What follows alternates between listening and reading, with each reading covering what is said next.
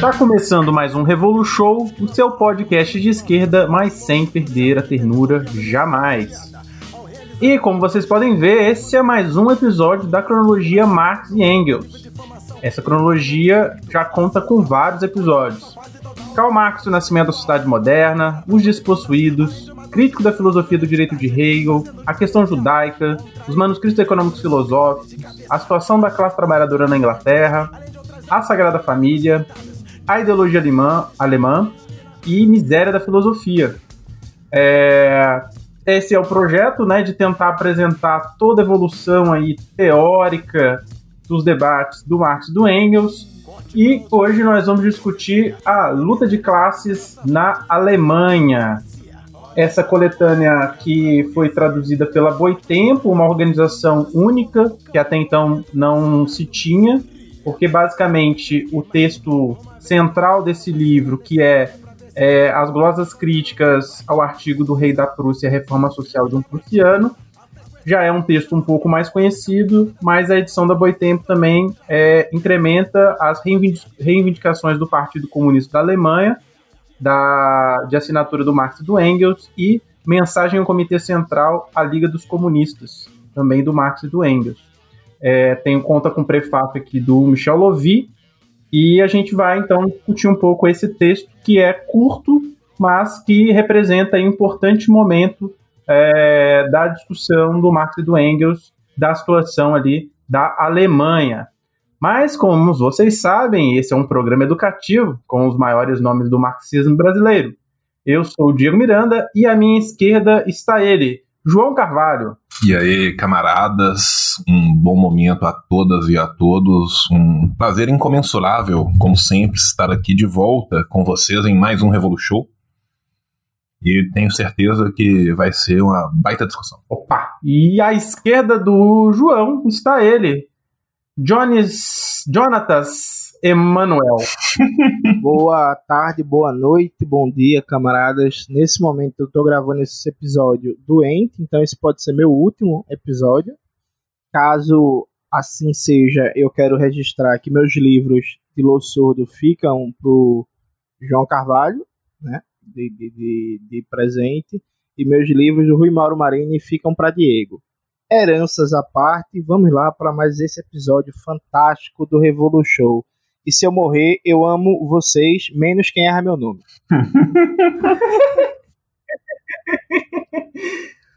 então, é, como já apresentei um pouco, né?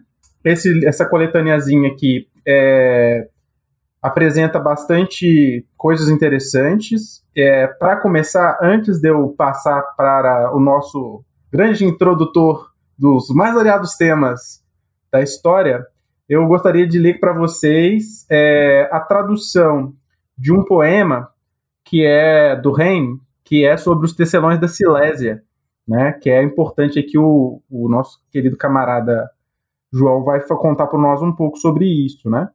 É um poema em alemão, a tradução aqui é uma tradução é, literal, então ela não tem a rima e tudo mais, mas ajuda a entender um pouco o conteúdo do que trata o poema. Nos olhos sombrios, nenhuma lágrima. Sentados ao tear, eles rangem os dentes. Alemanha, tecemos tua mortalha. Tecemos nela a tripla maldição. Tecemos, tecemos. Ma maldição sobre o Deus ao qual rezamos no frio do inverno e passando fome.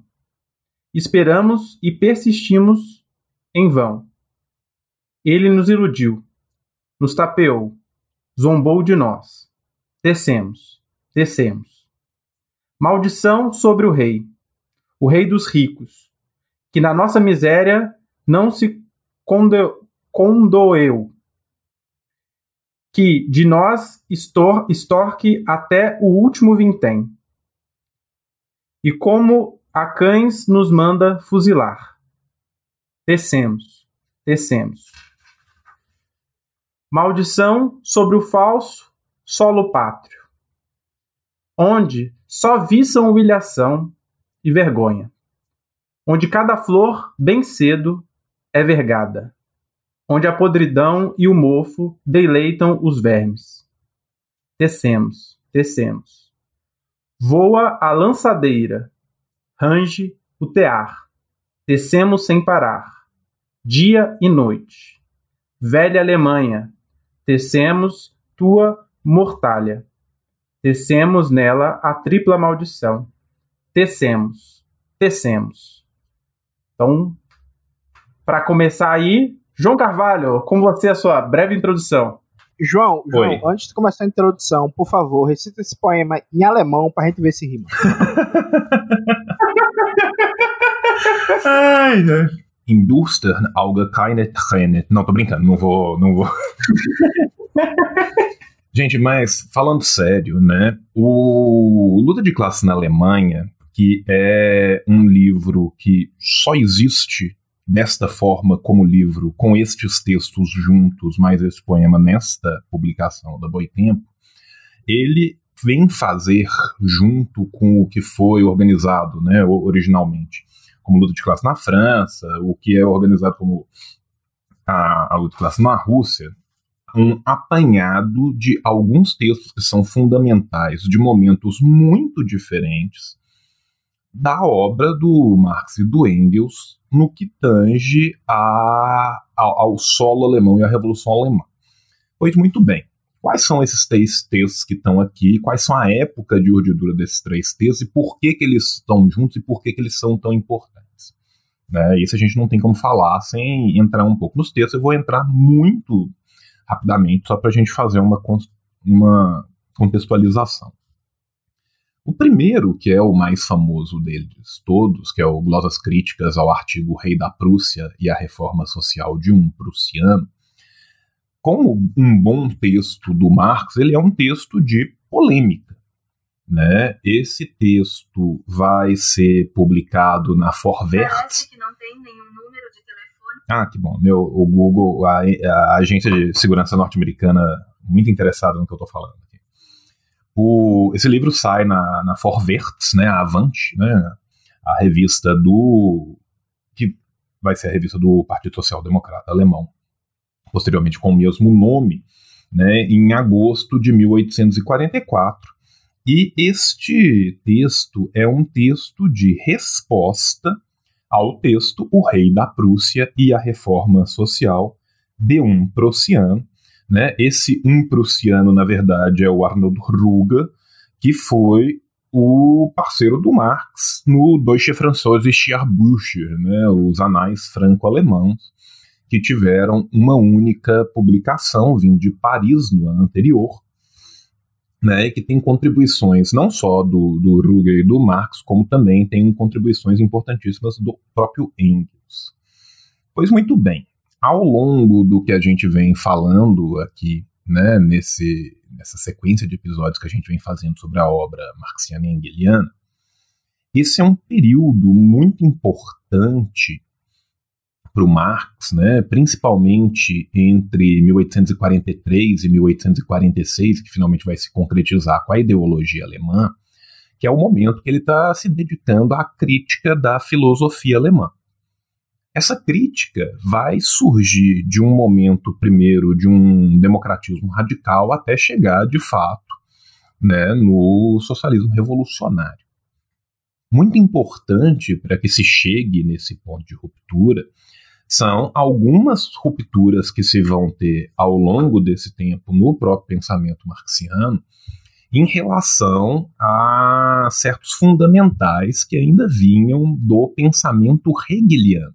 Certas visões hegelianas acerca da filosofia, da política e do Estado, que muitas vezes são mantidas, por exemplo, pelo Ruger, que vai se tornar cada vez mais conservador na, na sua visão.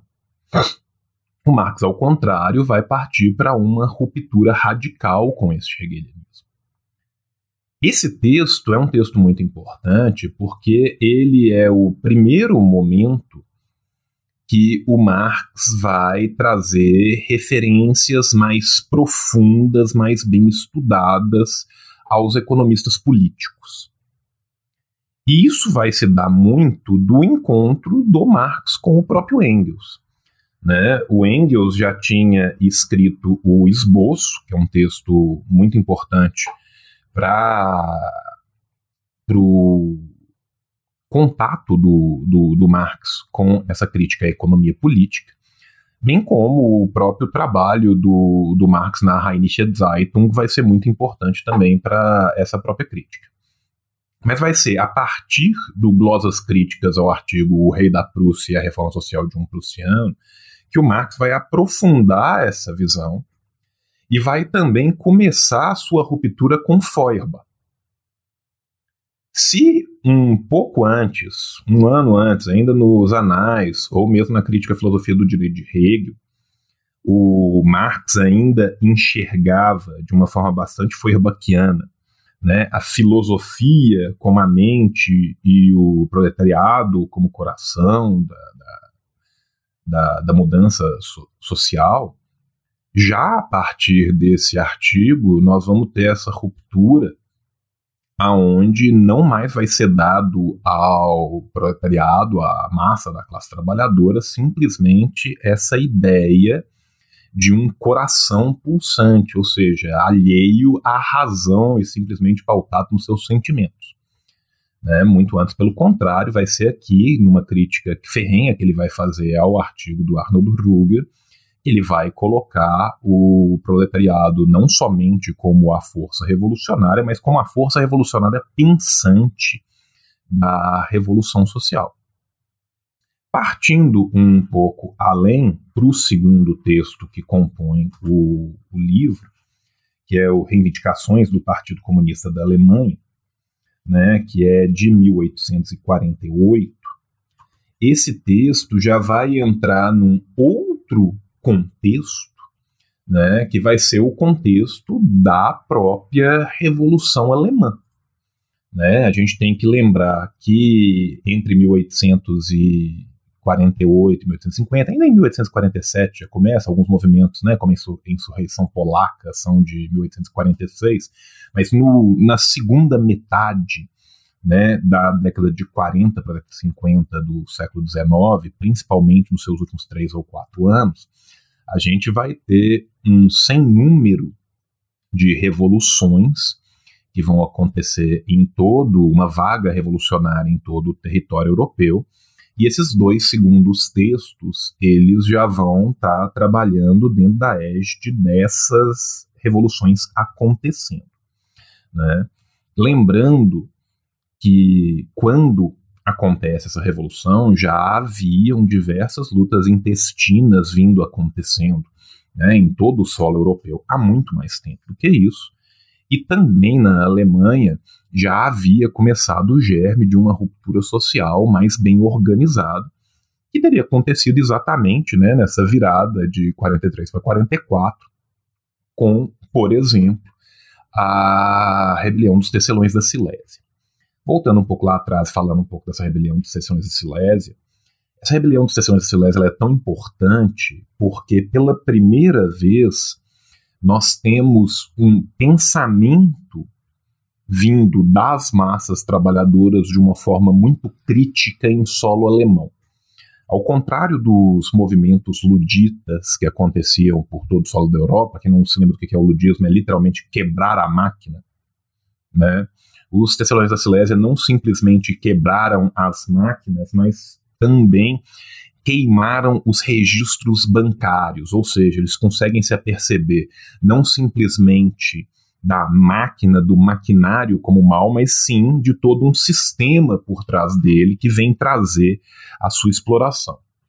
Inclusive, o líder dessa rebelião iria escrever alguns livros, alguns textos a respeito de seus pensamentos revolucionários, e ele acaba se tornando um socialista utópico, mas dentro dos socialistas que vinham né, de, de um cariz bastante popular, um trabalhador, um tecelão, ele estava extremamente avançado, e o Marx, inclusive, o compara o, o quão avançadas são as suas teses, mesmo diante do socialismo francês né? Lembrando aqui né, da divisão tripartite clássica, né, da economia política dos ingleses, do socialismo, né, vindo do, dos franceses e da filosofia vindo da Alemanha. Ou seja, na Alemanha né, já teria esse avanço muito grande que é percebido pelo Marx já em 1844, nessa revolta.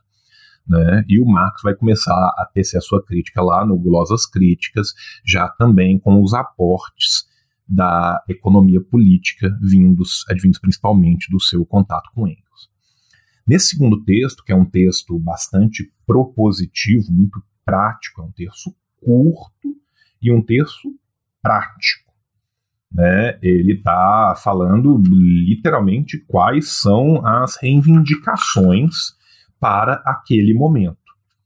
Ainda assim, é muito importante a gente ver esse texto por vários motivos, mas um dos motivos mais importantes que é a gente ver esse texto é quebrar também um pouco do mito liberal que é construído depois, e mito conservador, de que Marx seria simplesmente um socialista de gabinete, né, que ele e Engels nunca tiveram em lugar nenhum e nunca fizeram nada. A verdade é que durante toda a sua vida eles organizaram e participaram dos movimentos da classe trabalhadora. Por fim, no nosso terceiro texto, lembrando que esse texto ele é do começo né, dessa revolta. Ele é impresso por volta de 30 de março, ou seja, escrito ali entre fevereiro e março de 1848. O último terço, que foi uma circular interna, inclusive secreta, do, da Liga dos Comunistas, né, que viria depois a ser reorganizada e dar nascimento à Primeira Internacional, e esse texto já é um texto de 1850. Esse é um texto que já demonstra uma grande maturidade do, do, do, do Marx e do Engels para entender tanto o que foi e vinha sendo até ali o movimento revolucionário, a vaga revolucionária que tinha ido né, nos anos da Revolução, 1848 e 1849, no caso da Revolução Alemã, bem como toda aquela vaga na Europa e qual seria o seu significado para a organização partidária posterior. Né? Para mim, o que é mais importante desse texto é exatamente os nortes que ele nos dão de or organizacionais. Como encarar essa organização, como evoluir com essa organização, como fazer uma leitura de uma conjuntura e se adaptar e se readaptar, bem como deve funcionar essa organização. Né? Contextualizando um pouco esses textos, eu vou devolver a palavra aos camaradas, que eu acho que historicamente a gente já está né, bem contextualizado de onde que a gente está falando desses textos para que a gente possa avançar nas nossas discussões. Vai, Jones. Então, já levantou é, a mãozinha? Frente a essa contextualização brilhante e incrivelmente curta para os padrões do nosso camarada João Carvalho, eu tenho uma consideração inicial de ordem teórico-metodológica, que é, como vocês bem sabem, o marxismo é provavelmente a segunda tendência teórico-política com mais amplitude mundial. Ela só deve perder para o liberalismo, né? até pelo próprio fato da universalização do sistema capitalista. E o marxismo ele se deparou com vários contextos nacionais, várias tradições é, teórico-culturais prévias, em, alguma, em alguns países legados civilizacionais milenares, né? como legado chinês, e persa, coreano, indochinês, russo, mongol e por aí vai.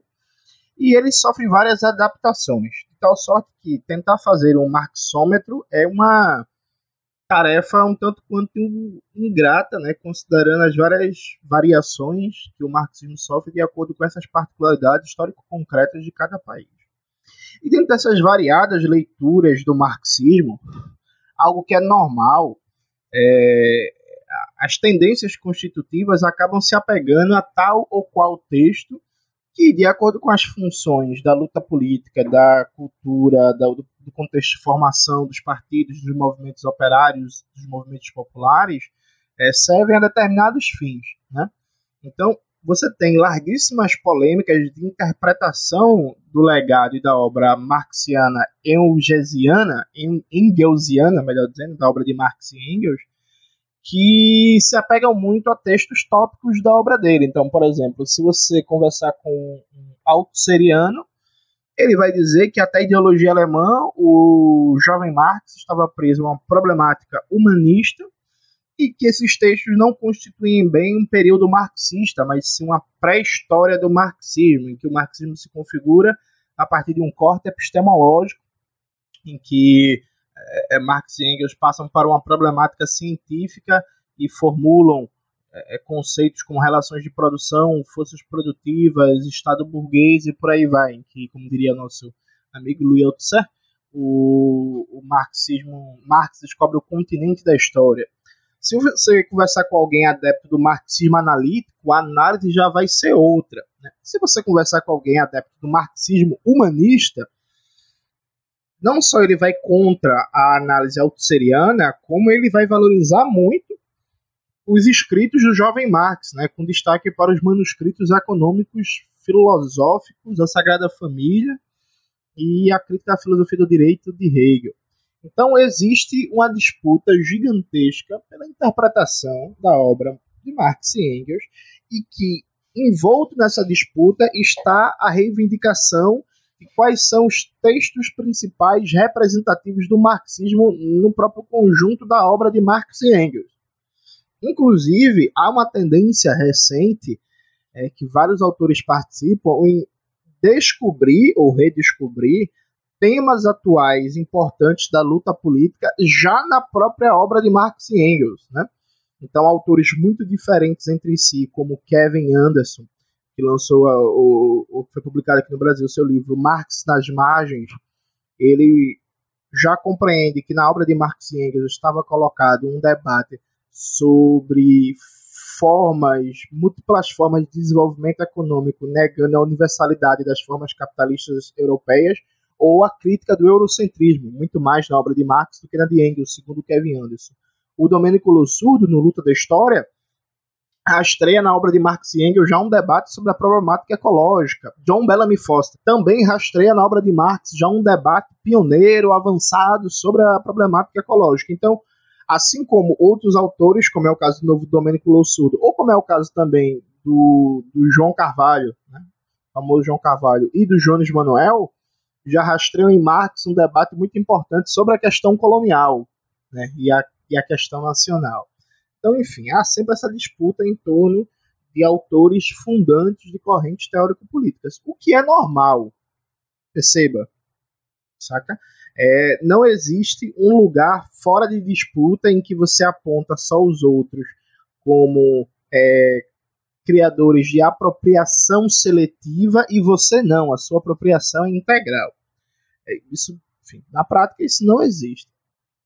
Contudo, porém, todavia, existem algumas apropriações que são mais pertinentes e outras que menos. Né? Esse texto de Marx, por exemplo, o primeiro do livro, do Glosas Críticas, ele é fruto de muita polêmica. Por que fruto de muita polêmica? porque ela é um texto que fundamenta uma determinada leitura, uma determinada interpretação é, sobre a compreensão de Marx da política e do Estado e que serve de base para compreensões chamadas interpretativas de ontonegatividade da política. E que eu não vou entrar nisso agora, né? Vou, abordar mais, mais à frente. Só que uma coisa que eu achei que o João ia falar, que o João acabou não falando, é que esse texto, primeiro, os termos do debate desse texto não são termos do debate representativos de todo o conjunto da obra é, marxiana. Há uma particularidade aqui muito importante. Essa particularidade diz respeito de que o artigo é uma polêmica a um autor em que Marx tenta destruir o seu pensamento por dentro. Então é como se Marx assimilasse a lógica do autor para, a partir da lógica do autor, mostrar que seus próprios fundamentos, seus pressupostos estão equivocados. O autor que Marx responde é o Arnold Hug. É, é, é, eu acho que não pronuncia esse Hug assim, gritando, é o Arnold Hug. E é interessante porque Marx faz isso em vários momentos da obra dele. É o que o professor lá do Ceará, o, o que eu esqueci o nome dele agora, enfim, hoje minha memória tá uma merda, mas eu já lembro, ele fala de crítica externa e crítica interna. que era muito comum Marx, quando ia criticar um autor, Marx ele assimilava a sua própria lógica interna de argumentação, mostrava as incoerências, inconsistências teóricas do próprio autor dentro da sua lógica, para depois destruir o autor a partir de uma compreensão correta da realidade, enfim, de uma, de uma compreensão teórico histórico-dialética. Né? Então, eu acho que essa é a primeira coisa, e um alerta ao leitor e à leitora desse livro, é que é um texto de 1844, portanto, Marx não tinha ainda completado a sua crítica da economia política, o que não significa descartar o texto como uma expressão da produção do jovem Marx, ainda pré-científico, nada disso. Há claros elementos de continuidade dessa reflexão para o conjunto da, da totalidade da obra de Marx e Engels. Aliás, até os poemas péssimos de Marx, quando ele tinha 19 anos de idade, você já vê ali uma percepção, um lampejo de percepção materialista e fincada com o pé na história. Desde a época de estudantezinho da graduação, o Marx tem os lampejos do que vai ser o Marx no futuro. Mas isso é muito importante. É um texto que começa o debate dentro da lógica do autor. A mesma coisa parecida, que é um livro mais popular, mais conhecido, é o que Marx faz, por exemplo, com Proudhon. Quando a gente gravou um episódio da Miséria da Filosofia aqui para o Revolution, quando o Marx começa a refutar o Proudhon, ele entra dentro da lógica do próprio Proudhon, levando inclusive em vários momentos até o absurdo dessa lógica, quando, por exemplo, Marx fala da escravidão, porque segundo Proudhon tem, existia um lado bom e um lado ruim em todas as categorias econômicas, aí Marx começa a ironizar sobre qual seria o lado bom da escravidão, ironia que inclusive algumas pessoas pouco honestas, como é o Carlos Mu, tomam como se fossem afirmações positivas e literais de Marx, né? Marx dizendo que a escravidão é boa, que a escravidão valorizou a América, que, que a gente deve a civilização moderna à escravidão, nada disso, é ironia com, com Proudhon. Mas essa é a primeira introdução, a primeira advertência inicial que eu faço ao jovem e ao não jovem que vai ler esse texto, que preste muita atenção na forma como Marx tenta desconstruir dentro da própria lógica do autor a sua lógica, porque a forma como Marx usa o termo política e político aqui não é uma forma de Marx, é um uso do autor da, da sua lógica contra ele mesmo. Vou aproveitar aqui antes de passar a bola para o João também fazer algumas considerações. Acho que a primeira consideração que eu tenho a fazer, especialmente a essa edição da Boitempo, é sobre os elementos pré-textuais, né, no, no, prefácio aqui do Michel Lovy. É, acho que a proposta, inclusive, né, de edição desse tipo de organização foi do, do Lovy, né, em parceria com a Boitempo, é, e ele tenta apresentar um pouco porquê né, dessa, dessa junção desses textos, né, desse contexto dos processos ali da Alemanha. Mas, ao mesmo tempo, é, nesse, nesse, nessa leitura dele, né, ele também coloca ali né, a visão dele. Então, uma das coisas que ele vai falar e, e, e vai se basear no texto de uma forma até acho que muito formal é sobre a, a noção de revolução permanente, né? É falar que no, no prefácio vai falar que o Trotsky e tal não leu esse texto, mas o texto tem a mesma noção do que o conceito do Trotsky, o que não, não é verdade né? Mas é, eu acho que é importante pontuar isso que as pessoas vão, vão identificar, né? Quem for ler vai identificar e é importante a gente apresentar todas as questões, né? A outra questão é a centralidade da discussão do Estado da política no texto, que o Jones pensou bem bastante e que vai desembocar é, na perspectiva bem clara que até no episódio da questão judaica a gente passou por isso, né? Que é a questão da ontonegatividade da política, né? E que isso é inescapável ao usar lidar com esse texto, né? E aí há usos e usos do texto é, para aprender ele, né? E aí acho que é, tem uma noção básica do marxismo, né? Que a anatomia do homem é, que serve para explicar a anatomia do, do macaco, né? Então, uh, os textos mais completos e mais bem desenvolvidos do Marx que os textos da maturidade, especialmente os volumes do Capital, são aqueles que vão iluminar a leitura dos textos do jovem Marx. mais do que o contrário, porque fazer o, contrário implica em, em, cometer alguns problemas, né? E eu acho que esse é um cuidado importante é, nesse tipo de tratamento, né? Não caindo no, naquele erro do Althusser da, da questão né, do corte epistemológico, mas identificar que o mais complexo ajuda a entender o mais simples, né? Que é um princípio básico do marxismo. E ao ler esse texto, né, ler com esses olhos, entendendo isso e principalmente entendendo esse estilo do Marx, né?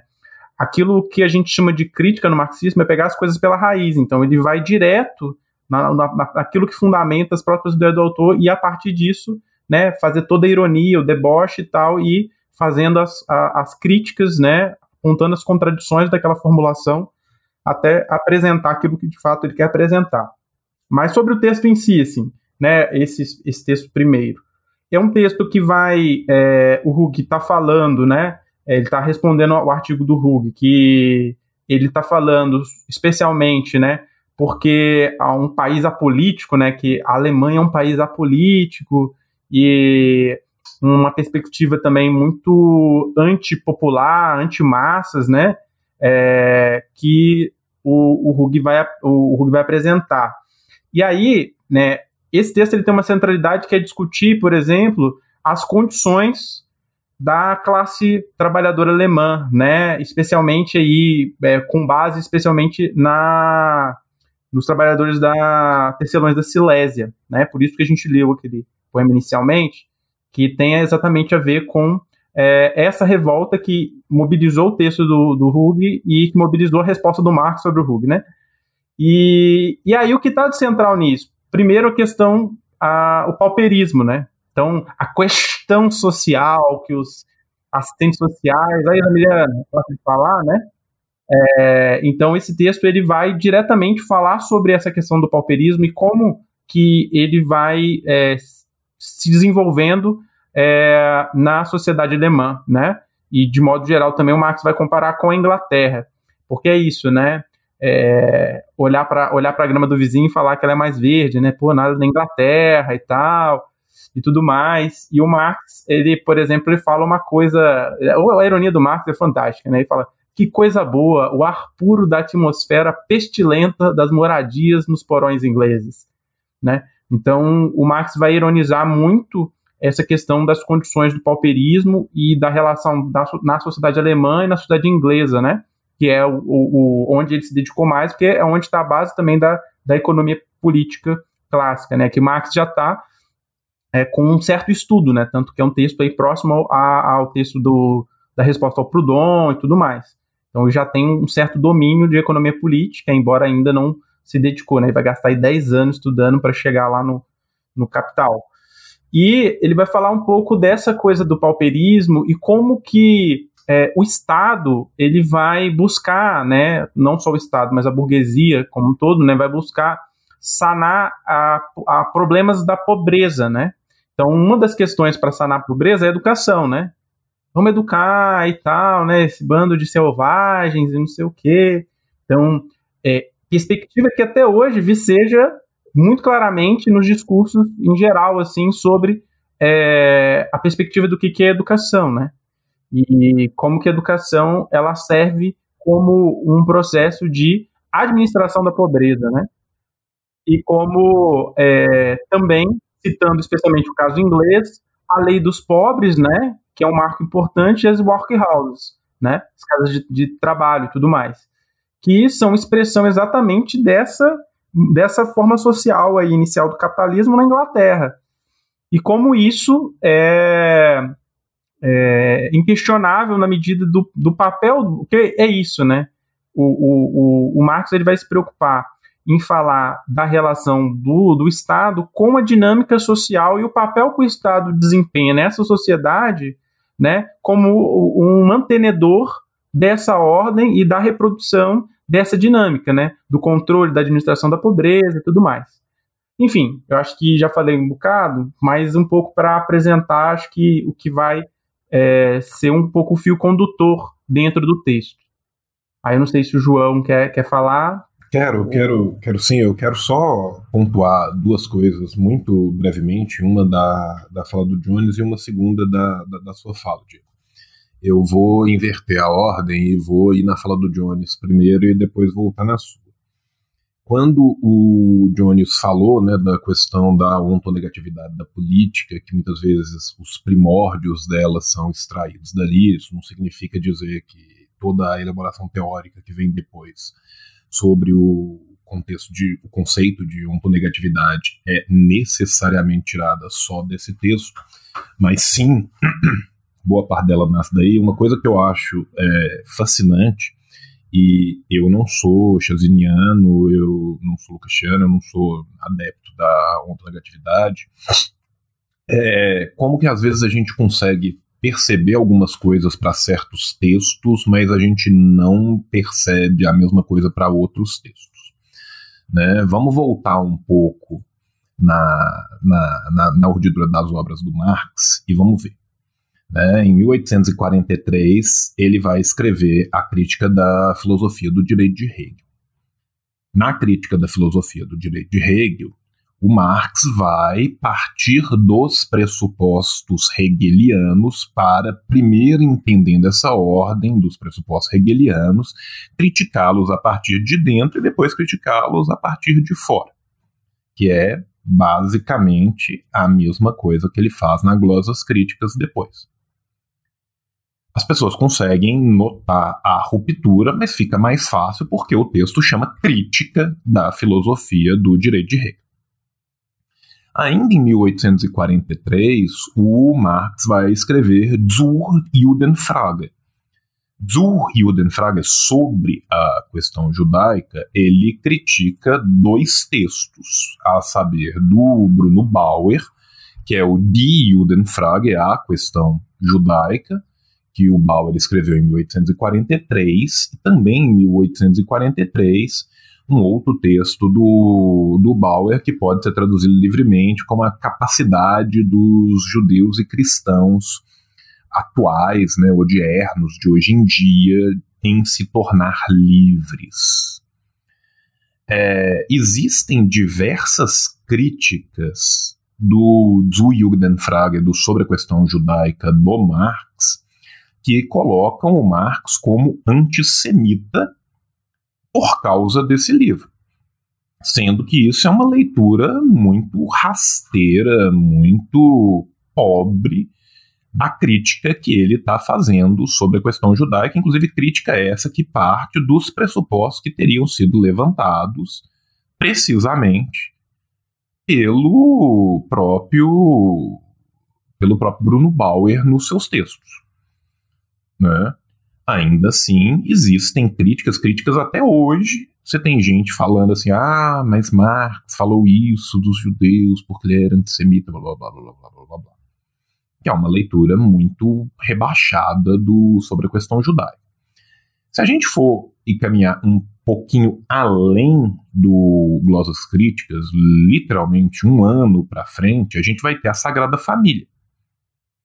A Sagrada Família é um texto absurdamente irônico nas suas críticas, mas ainda assim, diversas vezes, a crítica da crítica crítica é construída a partir dos pressupostos da crítica crítica, ou seja, é a partir dos pressupostos que ele está tentando derrubar.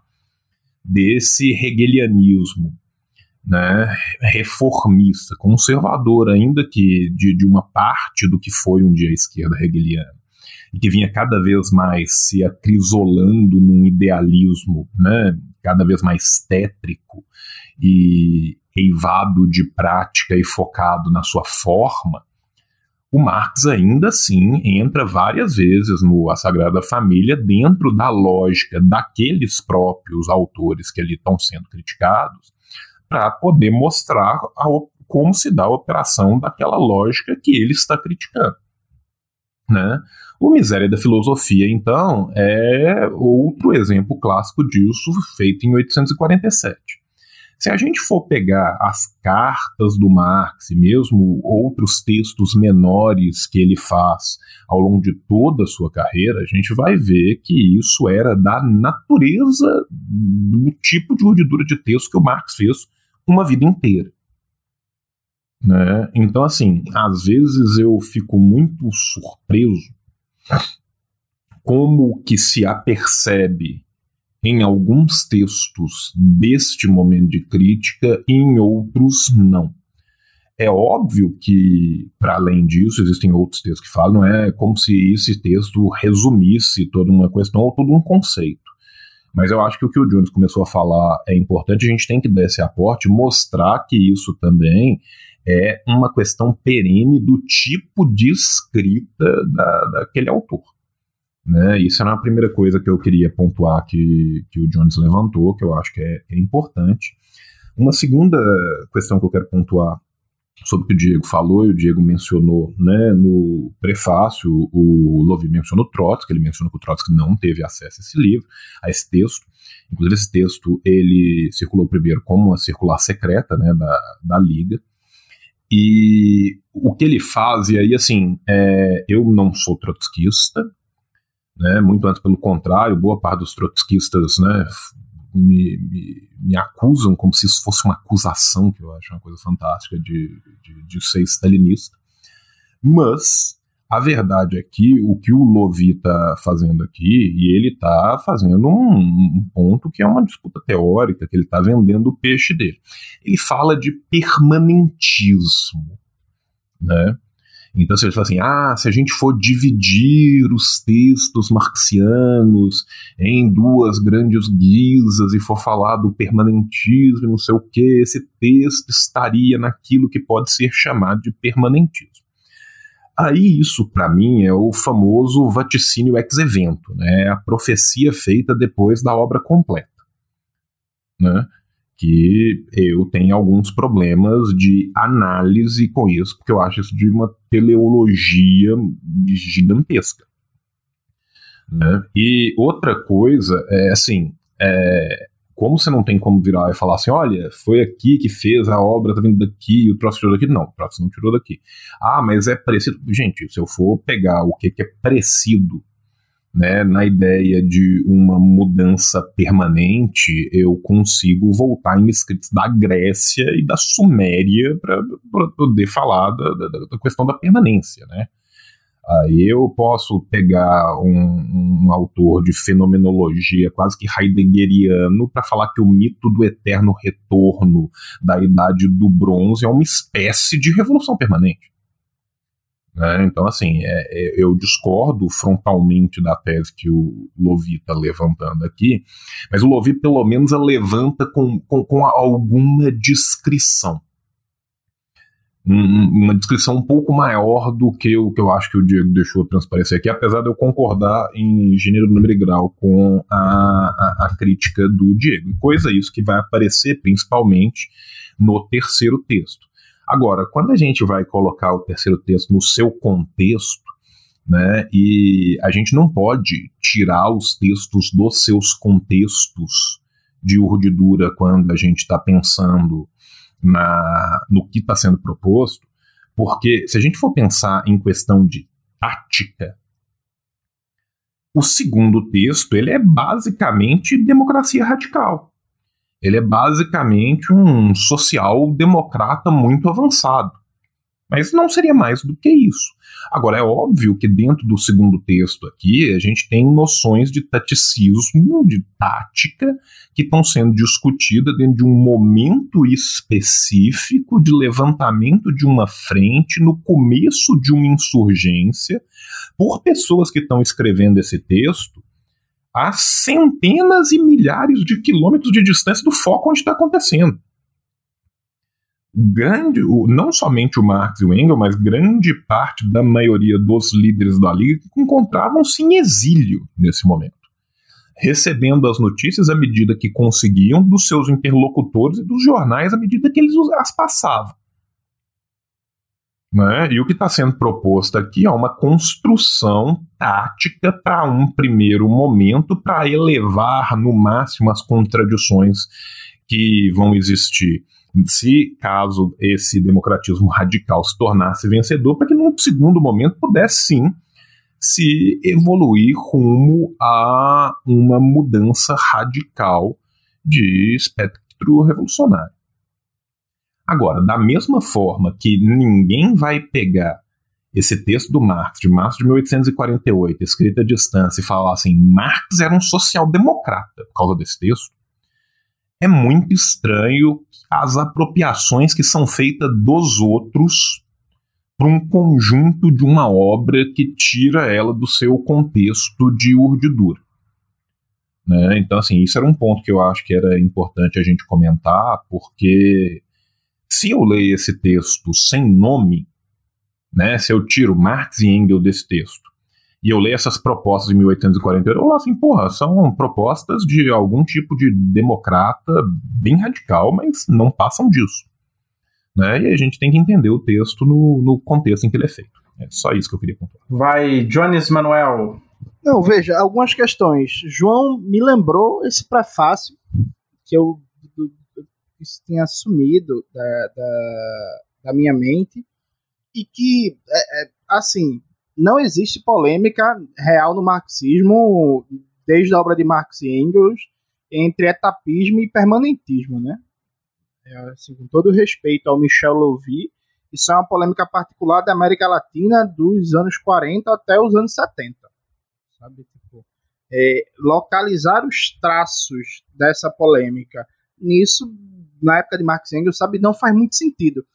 É feito um rapaz que recentemente, num texto dele, ele chamou Stalin de caudilho. Né? Então, assim, o cara pegou um, a categoria da América do Sul formulada no contexto latino-americano, em condições muito específicas ali do final do século XIX para o começo do século para o século XX adentro e inserir em outro contexto.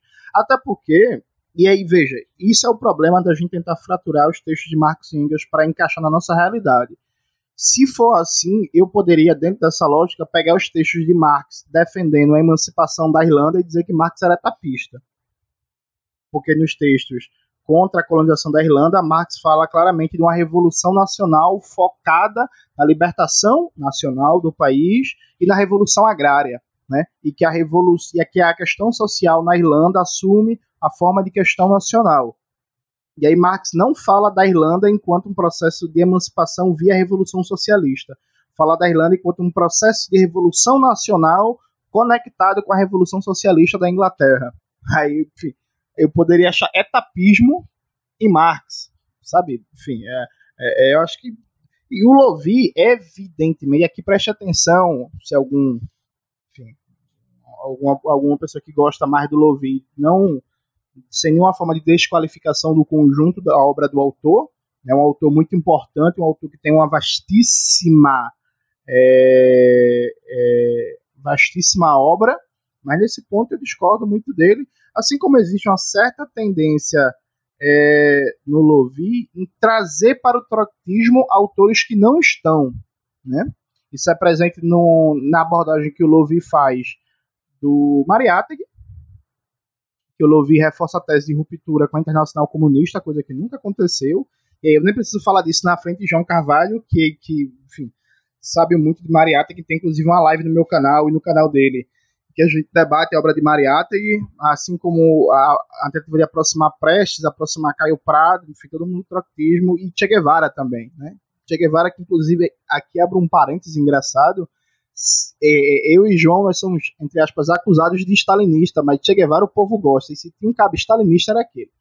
Fechando parênteses, entrando diretamente no texto, veja, ao meu ver, qual é a maior importância desse texto? ele tem um elemento que perpassa vários elementos da obra de Marx, que é a burguesia, antes da conquista do poder, ela tinha uma tendência histórica universal a compreender o real tal qual ele era. Porque como a burguesia não estava no poder político, ela estava disputando o poder com a nobreza feudal, né? A tendência histórica universal é que a aproximação mais genuína do real, a partir da compreensão da sua totalidade, das suas contradições, da sua historicidade, fosse necessário para fazer a crítica radical e impiedosa dessa realidade e, consequentemente, é, transformá-la. Né? Quando a burguesia passa ao poder político dentro de um processo, inclusive, de consolidação europeia desse poder político burguês, ainda que, ainda que fundido com várias formas políticas, sociais e econômicas da nobreza e da aristocracia de terras feudal, mas a partir de Napoleão, né, que pega os seus exércitos, seu cavalo e sai varrendo as relações feudais da Europa na base da baioneta, é, há uma reversão dessa tendência histórico-universal da burguesia e de seus representantes é, compreenderem o real tal qual se apresenta, no máximo esforço científico genuíno de apreensão do real, e passarem a formas de consciência ideológica tentam mitificar essa realidade. Né? E uma das formas de consciência ideológica mais propícias a mitificar, a esconder, a ocultar, a distorcer a realidade, é a ideologia, o pensamento tecnocrático. Né? É você reduzir problemas sociais a uma questão técnica. E aí, seja uma questão técnica do ponto de vista das relações econômicas, seja uma questão técnica do ponto de vista da gestão do poder político. Então, esse texto ele é fantástico porque já na metade do século XIX, Marx aponta uma tendência que vai ser uma tendência, e é ainda hoje no Brasil, inclusive, é uma tendência inerente de todo sistema político burguês, e que anos mais para frente foi trabalhado muito pelo Nikos Poulantzas e pelo Ernest Mandel, um, um cientista político grego e outro um economista de origem belga, trotskista, que é a ideologia tecnocrática é uma característica central definidora do modo de produção capitalista. Né? Então, se no modo de produção feudal se explicava a miséria das massas, a sua pobreza, a sua situação de exploração, a partir de argumentos teológicos, né? a partir da ideia de que ah, o mundo é assim porque Deus quer, é, Deus disse que alguns reinam, outros trabalham e outros guerreiam. Aqui não, não vejo é, você não tem casa porque né, não temos orçamento suficiente, porque o manejo orçamentário, temos uma restrição aqui orçamentária, a lei de responsabilidade fiscal. Não, a pobreza não foi extinta ainda porque não se fez as políticas públicas adequadas, né? É culpa do partido A, é culpa do partido B. Não, o analfabetismo ele não foi extinto ainda porque não se investiu o suficiente em educação ou porque o modelo pedagógico brasileiro é ineficiente. Precisamos de outro modelo pedagógico. Não, o problema da saúde, na verdade, é um problema de gestão. É porque dinheiro tem, o SUS é o segundo maior orçamento, tá? o problema é gestão. Esses discursos, que inclusive a gente vê em vários políticos da esquerda, porque a ideologia tecnocrática é uma tendência também, e é claro que para a consciência imediata das massas, eles fazem até algum sentido, porque sim, existem problemas de gestão, sabe?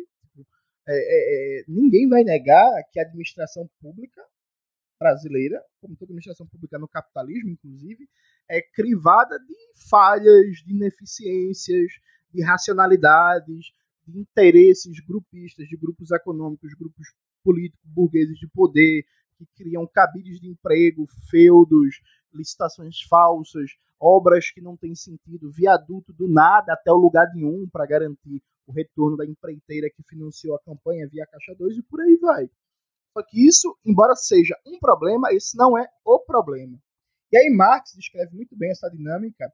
E aí veja, esse trecho é, que eu vou ler agora, está na página 30, ele serve para os Estados Unidos, serve para o Brasil, serve para a França, serve para a Inglaterra. É impressionante como ele se encaixa bem na dinâmica política de qualquer país capitalista, seja central, seja periférico. Diz o nosso amigo Marx. Na medida em que a burguesia inglesa admite que o pauperismo é culpa da política, o Wing encara o Tory e o Tory encara o Wing como a causa do pauperismo. De acordo com o Wing, as fontes principais do pauperismo são o monopólio exercido pelo latifúndio e a legislação que proíbe a importação de cereais. De acordo com o Tory, o mal está concentrado no liberalismo, na concorrência, no sistema fabril levado ao extremo. Nenhum dos partidos vê a razão na política em si. Ao contrário, cada um vê somente na política do partido contrário.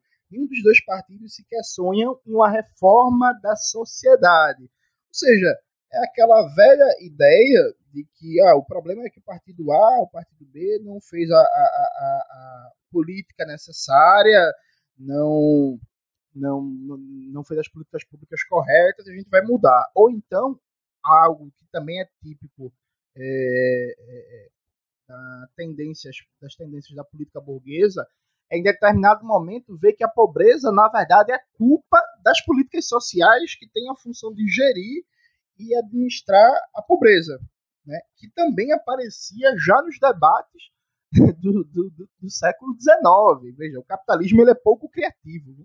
Eu acho que isso é importante. Na página 35, o Marx diz: é, é, ela compreende é, a burguesia, né? Ela compreendeu a penúria universal como uma mera particularidade da legislação inglesa. O que antes era derivado de uma falha na beneficência passou a ser derivado de um excesso de beneficência, por fim, a miséria foi vista como a culpa dos miseráveis e, como tal, punida pelos mesmos. Ou seja, pô, Marx está descrevendo a dinâmica aqui que, a determinado momento do debate parlamentar inglês, se falou que, na verdade, a culpa da miséria era da lei dos pobres. Então, a assistência social estimulava os miseráveis a continuarem miseráveis, porque, como diria um clássico bordão né, que circula por aí, se deu peixe não se ensinou a pescar. É, e por último, e esse aqui é fantástico, inclusive mostra que Michel Foucault não foi o primeiro a pensar é, nos aspectos disciplinares do capitalismo, é, diz, o, diz o Marx. Né? O, o significado universal que a Inglaterra politizada extraiu do pauperismo restringe-se a isso. No desdobramento do processo, apesar das medidas administrativas, o pauperismo foi tomando a forma de uma instituição nacional, tornando-se, em consequência, inevitavelmente em objeto de uma administração ramificada e bastante ampla, uma administração que, todavia, não possui mais a incumbência de sufocá-lo, sufocar o pauperismo, mas discipliná-lo e perpetuá-lo. Essa administração desistiu de tentar estancar a fonte do pauperismo, valendo-se de meios positivos. Ela restringe-se a cavalo e o túmulo, valendo da benevolência policial, toda vez que ele brota da superfície do país oficial. O Estado inglês longe de além das medidas administrativas e beneficentes, retrocedeu a quem delas?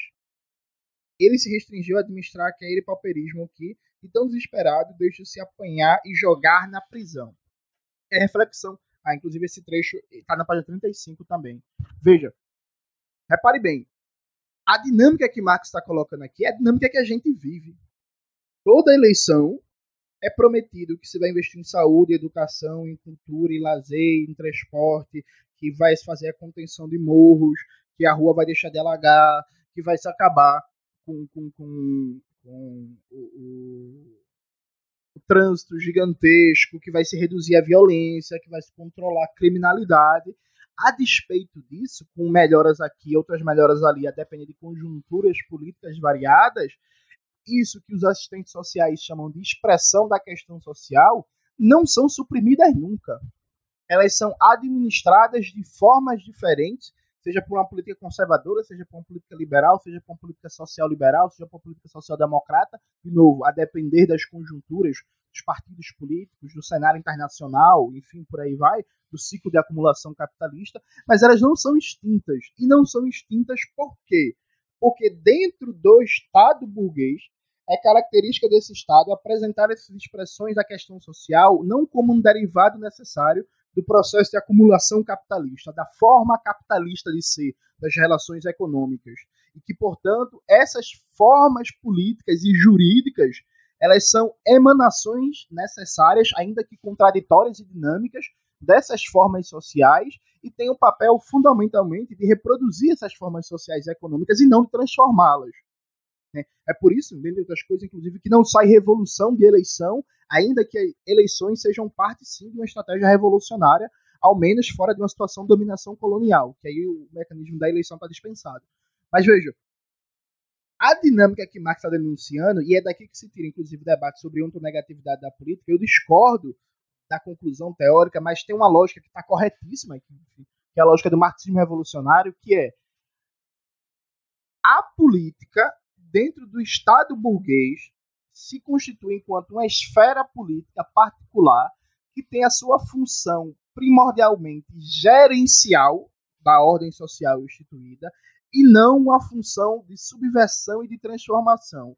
E todas as mudanças se dão necessariamente no quadro de reprodução da acumulação capitalista, ou nos termos de um teórico nazista, nazista, Carl Schmitt. Carl Schmitt dizia que no capitalismo o campo político é restringido do seu potencial decisório, amarrado de todos os lados para garantir os interesses da burguesia e da propriedade privada. É isso, é isso. Eu acho que esse final aí se amarrou bem. É, é, é entender que política burguesa é isso aí. Tem essa dinâmica, né? É, eu, eu queria fazer umas considerações para tentar passar já desse texto para os próximos. E aí o João, que é um mago de, de, se virar nos 30, depois aí ver como ele faz. Mas é, acho que eu consigo me fechar bem esse primeiro texto, que é o texto né, mais denso, assim. É, e o, uma coisa que eu acho bem interessante, é, que o, o, João já falou, mas que o texto expressa, né, e é importante para nós, que é quando Marx coloca a questão de que nem na França nem na Inglaterra é, foi visto uma ação né, proletária com capacidade teórica e consciente igual foi a rebelião né, dos tecelões da Silésia. Porque tem música, tem toda uma cultura, existe toda uma historiografia também para estudar esse momento, né? É, e isso é uma expressão muito interessante. E é muito é, é interessante porque ele fala assim, ó, eles, igual o João falou, né? Além dos ludistas que destruíram máquinas, eles não destruíram só as máquinas. Eles destruíram os livros contábeis e várias coisas. Então ele não atacou só o burguês, atacou também o sistema bancário. A relação do burguês com o banco, enfim, que nesse momento ainda né, não são capitais é, fundidos, né? E, e aí ele, e com uma, uma, parte bem irônica do texto, assim, que ele fala, né? É, o sufocamento em sangue sufocará a incompreensão e propiciará um fôlego considerável ao entendimento. Então ele está falando da brutalidade, né, da violência desse processo que ajuda no entendimento da questão, né? Então acho que é, para fechar um pouco disso. É, é muito foda é, essa capacidade irônica do Marx. E aí, amarrando com outro texto, que é o texto de 1848, é, o que me chama atenção nesse texto é o seguinte: esse texto é um programa. Né? É, eu, eu, imagino que algumas pessoas já ouviram falar, ah, eu já ouvi falar aqui que é um programa político e tal. E, e esse texto é basicamente um programa, né? E, e com isso ele tem é, suas delimitações conjunturais muito específicas, né? Mas é, isso é fundamental para um partido, né? Para a articulação das lutas gerais no sentido da revolução. Então aqui tem várias questões, acho que não tem por que muito se detalhar, embora tenha alguns aspectos interessantes sobre questão do armamento geral do povo, enfim, é, questão da, da propriedade rural, várias coisas interessantes mas é um programa e é muito interessante, né, essa coisa do programa, porque é, o programa orienta a unidade do partido, né?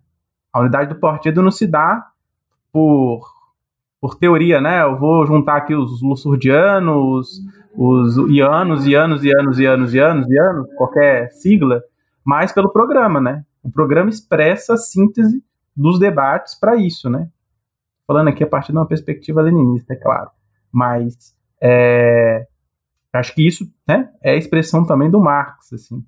E é, esse texto me lembrou de um outro texto que é o projeto de programa do Partido Social Democrata e a explicação desse projeto do Lenin de 1896, né? Que nada mais é do que pegar esse texto, né, e um pouco tentar explicar por que é, ordenar dessa forma, por que expressar um programa e por que o programa tem que ser tão direto, tão objetivo, né, expressar as necessidades mais diretas do texto.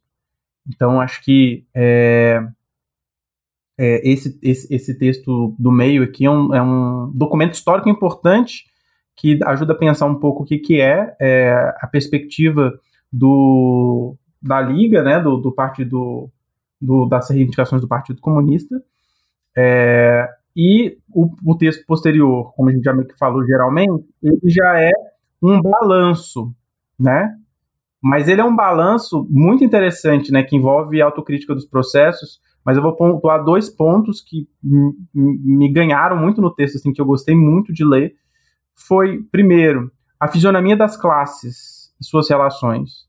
O Marx tem a preocupação de identificar as classes sociais, né, em relação é, e, né, a, a, a abranger a totalidade daquela situação da, da Alemanha.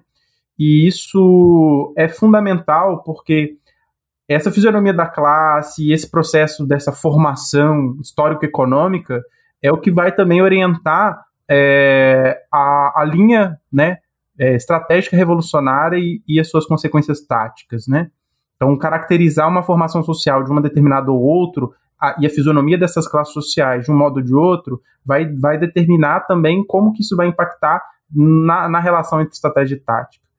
E aí, nisso, o Marx vai falar, por exemplo, da relação do Partido é, Proletário com o Partido Pequeno Burguês, Partido Democrático Pequeno Burguês, que é esse setor vacilante, né, que quer reformas, mas dentro da ordem, enfim.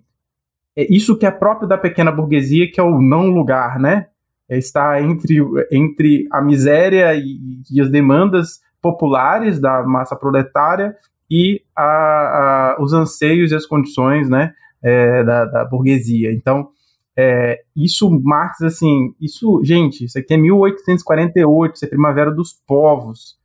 E o Marx já deixa claramente, é, dentro da situação da Alemanha, é claro, né, pensando sempre isso, uh, a relação do Partido Revolucionário com os demais partidos. Como que essa relação se dá ou não se dá, certo? Porque é, isso vai envolver o processo né, da, do, do, de como o, vamos dizer assim, a classe revolucionária vai ser de fato a classe que está conduzindo os processos de luta, né? E, e, se ela de fato é a vanguarda é, nesse processo. Então, acho que tem questões aí muito interessantes e eu já falei demais e, e então fica para os camaradas e aí amarrarem esses textos finais. Ok, é, eu vou me permitir voltar no Glosas Críticas para fazer dois últimos pontos que, que eu acho que são bem interessantes. E nesse ponto é um ponto que eu concordo com, com a interpretação do Lovi, que ele coloca lá no, no, no prefácio, que é a importância desse texto para a ruptura do, do Marx em relação à sua própria perspectiva filosófica anterior, que ainda era muito neo-hegeliana, e que esse texto, Glosas Críticas, marca um momento de um avanço muito grande. Né? Conforme eu tinha dito lá no começo né, da nossa é, colocação da, da, da, história desses, é, desses, desses textos, né? O, o, o Marx, mesmo quando ele escreve né, a Einleitung, né, a introdução à contribuição para a crítica da filosofia do direito em Hegel, que na versão em português está junto com a crítica da filosofia do direito em Hegel, apesar de ter sido escrita a introdução um ano depois, mesmo na introdução ele já dando um passo muito além daquilo que vai estar tanto na crítica da filosofia do direito em Hegel quanto da questão judaica, ele ainda é brutalmente feuerbachiano. Né? Então, para este Marx ainda de 1844, povo e filosofia são duas entidades separadas e a filosofia vai penetrar no povo. Né? A expressão que ele vai usar agora nesse texto, quando ele fala do povo alemão no final, ele fala do povo filosófico. Ou seja, já mostra uma superação dialética dessa oposição. Né? A, a, segunda coisa é que quando ele escreve ainda nos anais, por exemplo, quando ele escreve a questão judaica, ele vai representar o socialismo como uma teoria pura, uma ideia que nasce da cabeça do filósofo. E essa relação que eu coloquei lá entre cabeça e coração, né? entre razão e sentimento. Né? E essa exatamente essa divisão que ainda existia né, até 1843 colocava, por sua vez, o proletariado enquanto polo passivo da revolução. Ele não era ativo, ele recebia filosofia, né? A filosofia que vinha do filósofo. Né? E antes, pelo contrário, agora o proletariado aparece diretamente como o elemento ativo da emancipação. Então, assim, se a gente for pensar que pouco tempo depois, em 1845, vão ser escritas célebres teses sobre, sobre Feuerbach, que é, né, assim, é colocar no papel essa ruptura final, né, que, que, que vai ter né, o seu coroamento com a ideologia alemã, a gente pode ver que já em 1844 essa ruptura estava feita na prática. Porque o que ele traz à baila aqui já é algo muito além do materialismo sensível de Feuerbach. Né? Ele sai desse materialismo sensível feuerbachiano já nesse texto. E aqui eu vou me permitir é, citar um trecho do texto que eu acho maravilhoso, que é quando ele vai falar do, do Weitling, Weitlin é. Eu falei lá no começo, não falei o nome, né? O Weitlin é esse líder do, dos Tecelães que vai escrever né, uma obra né, chamada Garantien der Harmonie und Freiheit, né, Garantias da Harmonia e da Liberdade. E aí o, o Marx comentando sobre, né, é, ele fala: faço menção aos escritos geniais de Weitlin, que no aspecto teórico muitas vezes vão além do próprio Proudhon, por mais que fiquem aquém dele no aspecto da exposição. Onde a burguesia encontraria, inclusive seus filósofos e escribas, obra similar a Garantien der Harmonie und Freiheit, de Weitling, para apresentar em relação à emancipação da burguesia a sua emancipação política.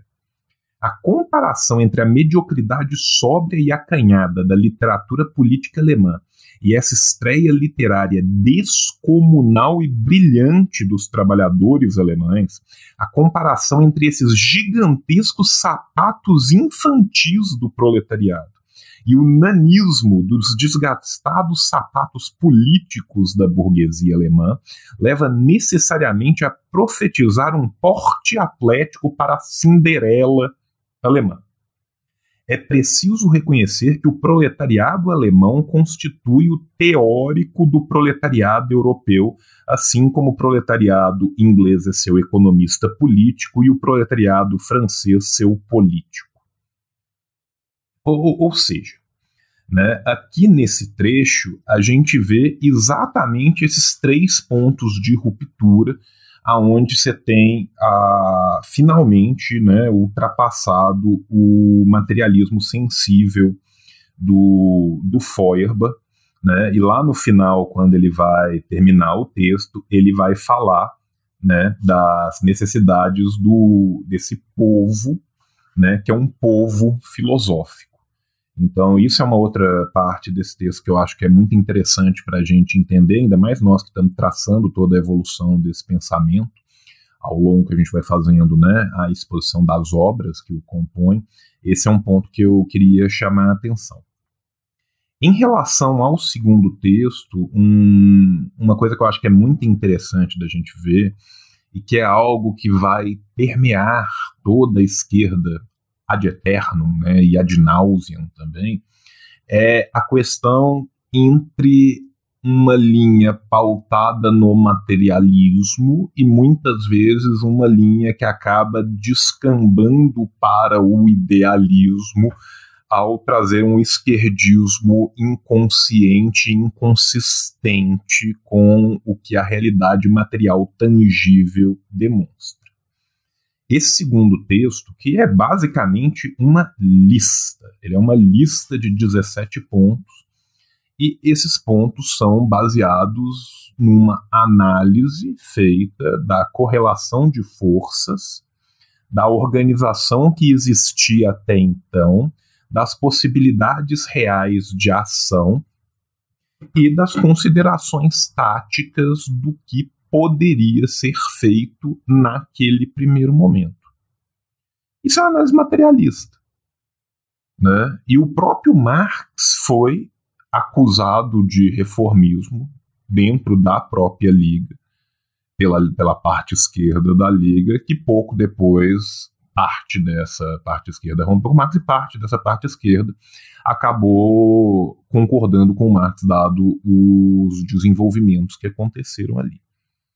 Mas isso é muito interessante para a gente ver que certos problemas que nós enfrentamos na nossa prática material, da nossa militância hoje, eles só mudam o CEP, o recorte geográfico a data em que eles estão acontecendo. E isso nos faz, mais uma vez, lembrar o que viria a ser escrito depois, né, sobre a, nas teses sobre Forba, da necessidade de uma compreensão do movimento do real. Né, que a partir do momento que a gente se afasta dessa compreensão do movimento do real, a gente mesmo buscando a revolução muitas vezes pode descair num, num idealismo que é o idealismo desse esquerdismo, por exemplo, no caso em tela né, do, de 1848, que era tentar uma ruptura armada total, sem uma organização, sem absolutamente nada que mostrasse que aquilo seria possível e que, dadas as condições reais daquele momento, provavelmente só fortaleceriam o recrudescimento né, daqueles resquícios feudais que ainda permeavam a Alemanha e que permeariam a Alemanha muito adiante ainda. Né? Eu, dentro em breve, a gente vai começar a pré-venda dos nossos escritos traduzidos, os escritos militares do Engels, e o Engels, escrevendo muito depois desse texto, ainda vai falar desses resquícios né, de feudalidade dentro da, da Alemanha, muito tempo depois disso. Né? E então é interessante a gente ver nesse segundo texto como você tem uma leitura que é uma leitura muito consciente, muito crítica, muito materialista da realidade tangível como ela se apresentava. Como o Diego está querendo encaminhar para frente, eu vou parar aqui é, com essas últimas considerações sobre o primeiro e o segundo texto e vou passar a palavra para o Jones para a gente começar a nossa discussão sobre o texto final.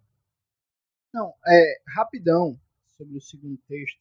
Só quero chamar atenção para uma coisa. Veja, existe um problema que eu me bato bastante e não que seja prioridade tática imediata que a gente não está na boca da revolução socialista, né? Infelizmente, gostaria muito, mas não é o caso. Mas veja, quando se vai debater a nossa história, a história das experiências socialistas do século XX, há uma tendência ao que eu chamo de abstracionismo das formas de transição. Ou seja, você faz um contraponto entre a forma concreta que se tomou, por exemplo, a administração do aparelho econômico de uma experiência socialista e a participação operária com um princípio geral e abstrato, que é, é, é controle dos produtores sobre os meios de produção. Você tem duas ordens de grandeza diferentes né? A ideia do controle dos produtores sobre os meios de produção ou a ideia da regulação e distribuição da riqueza a partir de um plano decidido pelos próprios trabalhadores, isso é um princípio. Só que todo princípio precisa se materializar em formas institucionais concretas. E aqui o termo formas institucionais no sentido mais amplo do termo instituição, né? Compreendido, compreendendo, bem na forma estilo Emile Durkheim, que todo grupo humano que cria determinadas leis, regras, moral e procedimentos constitui uma instituição. Então, um sindicato, um movimento popular, enfim, por aí vai. Então, note, Marx e Engels, quando eles vão escrever as reivindicações do Partido Comunista, há uma preocupação em trabalhar propostas concretas. Isso eu acho importante. Ah, Jones, mas é claro, porque é um programa, eles, eles vão trabalhar propostas concretas e não princípios gerais abstratos. Rapaz, não é claro assim não. Inclusive a gente tem é, vários problemas de política hoje em que se confundem princípios gerais com propostas. E aí note, esse programa aqui tem uma continuidade com um programa que está esboçado lá no manifesto, que depois tem continuidade com aquele famoso escrito de Engels, já do final da vida, é, sobre a autoridade e os anarquistas frente à Revolução Espanhola, que inclusive vai sair no texto, no livro, né, com escritos militares de Engels, trabalhado aí pelo menino Euclides, nosso João Carvalho, e o Gabriel Lande, se não me engano, né, João? Sim, Gabriel, somos nós três. Isso, o Gabriel Lande. Então, nesse texto também, Engels trabalhando as medidas concretas que se espera e por aí vai e tal. E também, na Comuna de Paris, os debates de Marx e, e Engels sobre os erros da Comuna também vão muito no espírito dessas reivindicações, como, por exemplo, quando Marx e Engels falam de os comunardes não terem tomado o Banco da França, crítica, né? Eles fazem, vou deixar do Banco da França intacto. Assim como na crítica ao programa de Gotha, Marx faz uma crítica que já vai no sentido oposto. Marx critica tomar medidas tímidas e que não tocam na, nos fundamentos político-econômicos do sistema capitalista como se fossem medidas de um programa socialista. Percebe? E eu acho isso muito importante, que é para Marx e Engels, pensar o socialismo significa pensar princípios gerais políticos estratégicos que vão orientar o sentido histórico da construção socialista, mas significa também pensar as formas institucionais concretas que esses princípios vão tomar. E que, evidentemente, é uma grandeza diferente a forma institucional concreta e o princípio. É a mesma coisa, como diria o nosso brilhante Domênico Lossurdo, que segundo alguns é conhecido só no Brasil por mim, por João Carvalho e por João Quartinho de Moraes. Somos só nós que compramos todos os livros dele que a Boitempo publica. É, Inclusive, ele foi traduzido em nove línguas para que eu pudesse estudar as outras oito. Isso. Eu, no caso, como eu só li em espanhol, né, João? Ele foi traduzido em espanhol pensando em mim. Né, foi, foi, foi feito para mim. É, o, como diria o Domenico Lossurdo, o universal se realiza sempre no particular. Quem buscar o universal puro nunca vai encontrar. O que, é que significa isso em termos concretos? É como se universal significasse isso, esse princípio teórico estratégico mais geral, que é importante, atenção, não é para ser é, é, descartado, senão a prática política corre o risco de virar um taticismo, né, um taticismo às vezes que toma formas cínicas de focar só nas medidas mais imediatas sem ter um norte estratégico, mas mas você não pode procurar na realidade imediata esse universal puro, esse princípio político estratégico mais geral, porque ele se realiza de forma sempre particular e mediada pelas condições histórico-concretas. Né? Ou usando até uma metáfora mais fácil, Hegel brincava, fez uma, uma ironia uma vez, um determinado pensador que ele dizia que ele conseguia olhar a floresta e não ver as árvores. Aí o Mauriase, no livro dele, né, do, do Estado Político e Ideologia na Trama Conjuntural, ele fala do perigo de, de, de, ao contrário, né, de ver as árvores e não ver a floresta. E, e, isso é muito importante. Quando vocês lerem Marx e Engels, percebam que Marx e Engels estão é, é, pensando concretamente as tarefas de transformação, guiada, é claro, por uma perspectiva política estratégica de transformação radical do poder político. Eu, inclusive, termino até com uma provocação. Quem fez isso uma vez foi um mineiro, que eu gosto muito, que é o José Silos. Ele uma vez fez uma provocação num debate de um grupo aí de Facebook se a China era socialista ou não, né? Aí o Zé Silos pegou as 10 medidas do manifesto do Partido Comunista e aí para fazer um checklist se a China atendia ou não. Aí o resultado depois vocês conferem aí por vocês mesmos. Mas evidentemente que isso foi uma brincadeira, uma provocação, mas eu achei muito interessante essa essa brincadeira como elemento de crítica a certo pensamento abstracionista. Fecho e jogo para Diego começar abordando o último texto. É, então, na verdade, eu fiz meu comentário mais geral aqui sobre o, último texto, né?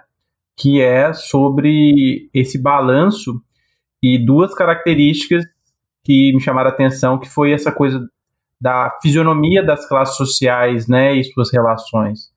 Porque se é, na sua leitura né, da realidade, da particularidade, da formação histórico-econômico social né, de um país, você não for capaz de identificar é, a fisionomia dessas classes, né, Ou seja, aquilo que Lenin vai fazer com o campesinato e dividir esse campesinato entre pequenos é, é, camponeses pobres, médios camponeses e os proprietários, né?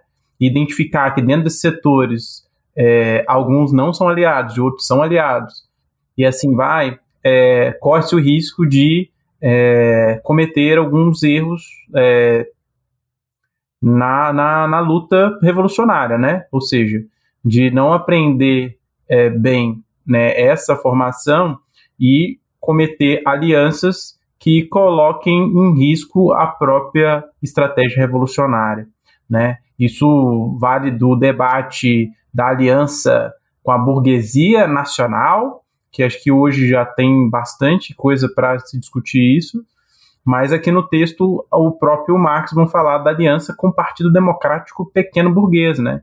Que são esses setores vacilantes e que são é, hoje no Brasil, por exemplo, os, os maiores, assim, né?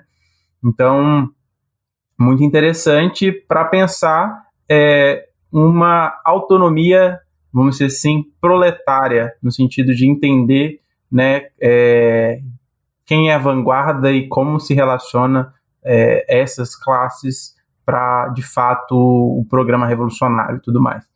Então, só reforçando o que o já tinha dito, mas aí passo a palavra para o João. É, então, Diego, tem algumas coisas que eu acho que são bem interessantes desse texto em, em específico, né, e que são coisas que vieram num processo na, na Liga, né, que foi a transformação da Liga né, de uma seita conspirativa bastante blanquista para o que de fato ela veio a ser depois, que foi uma verdadeira organização político-revolucionária e operária com influência de massas.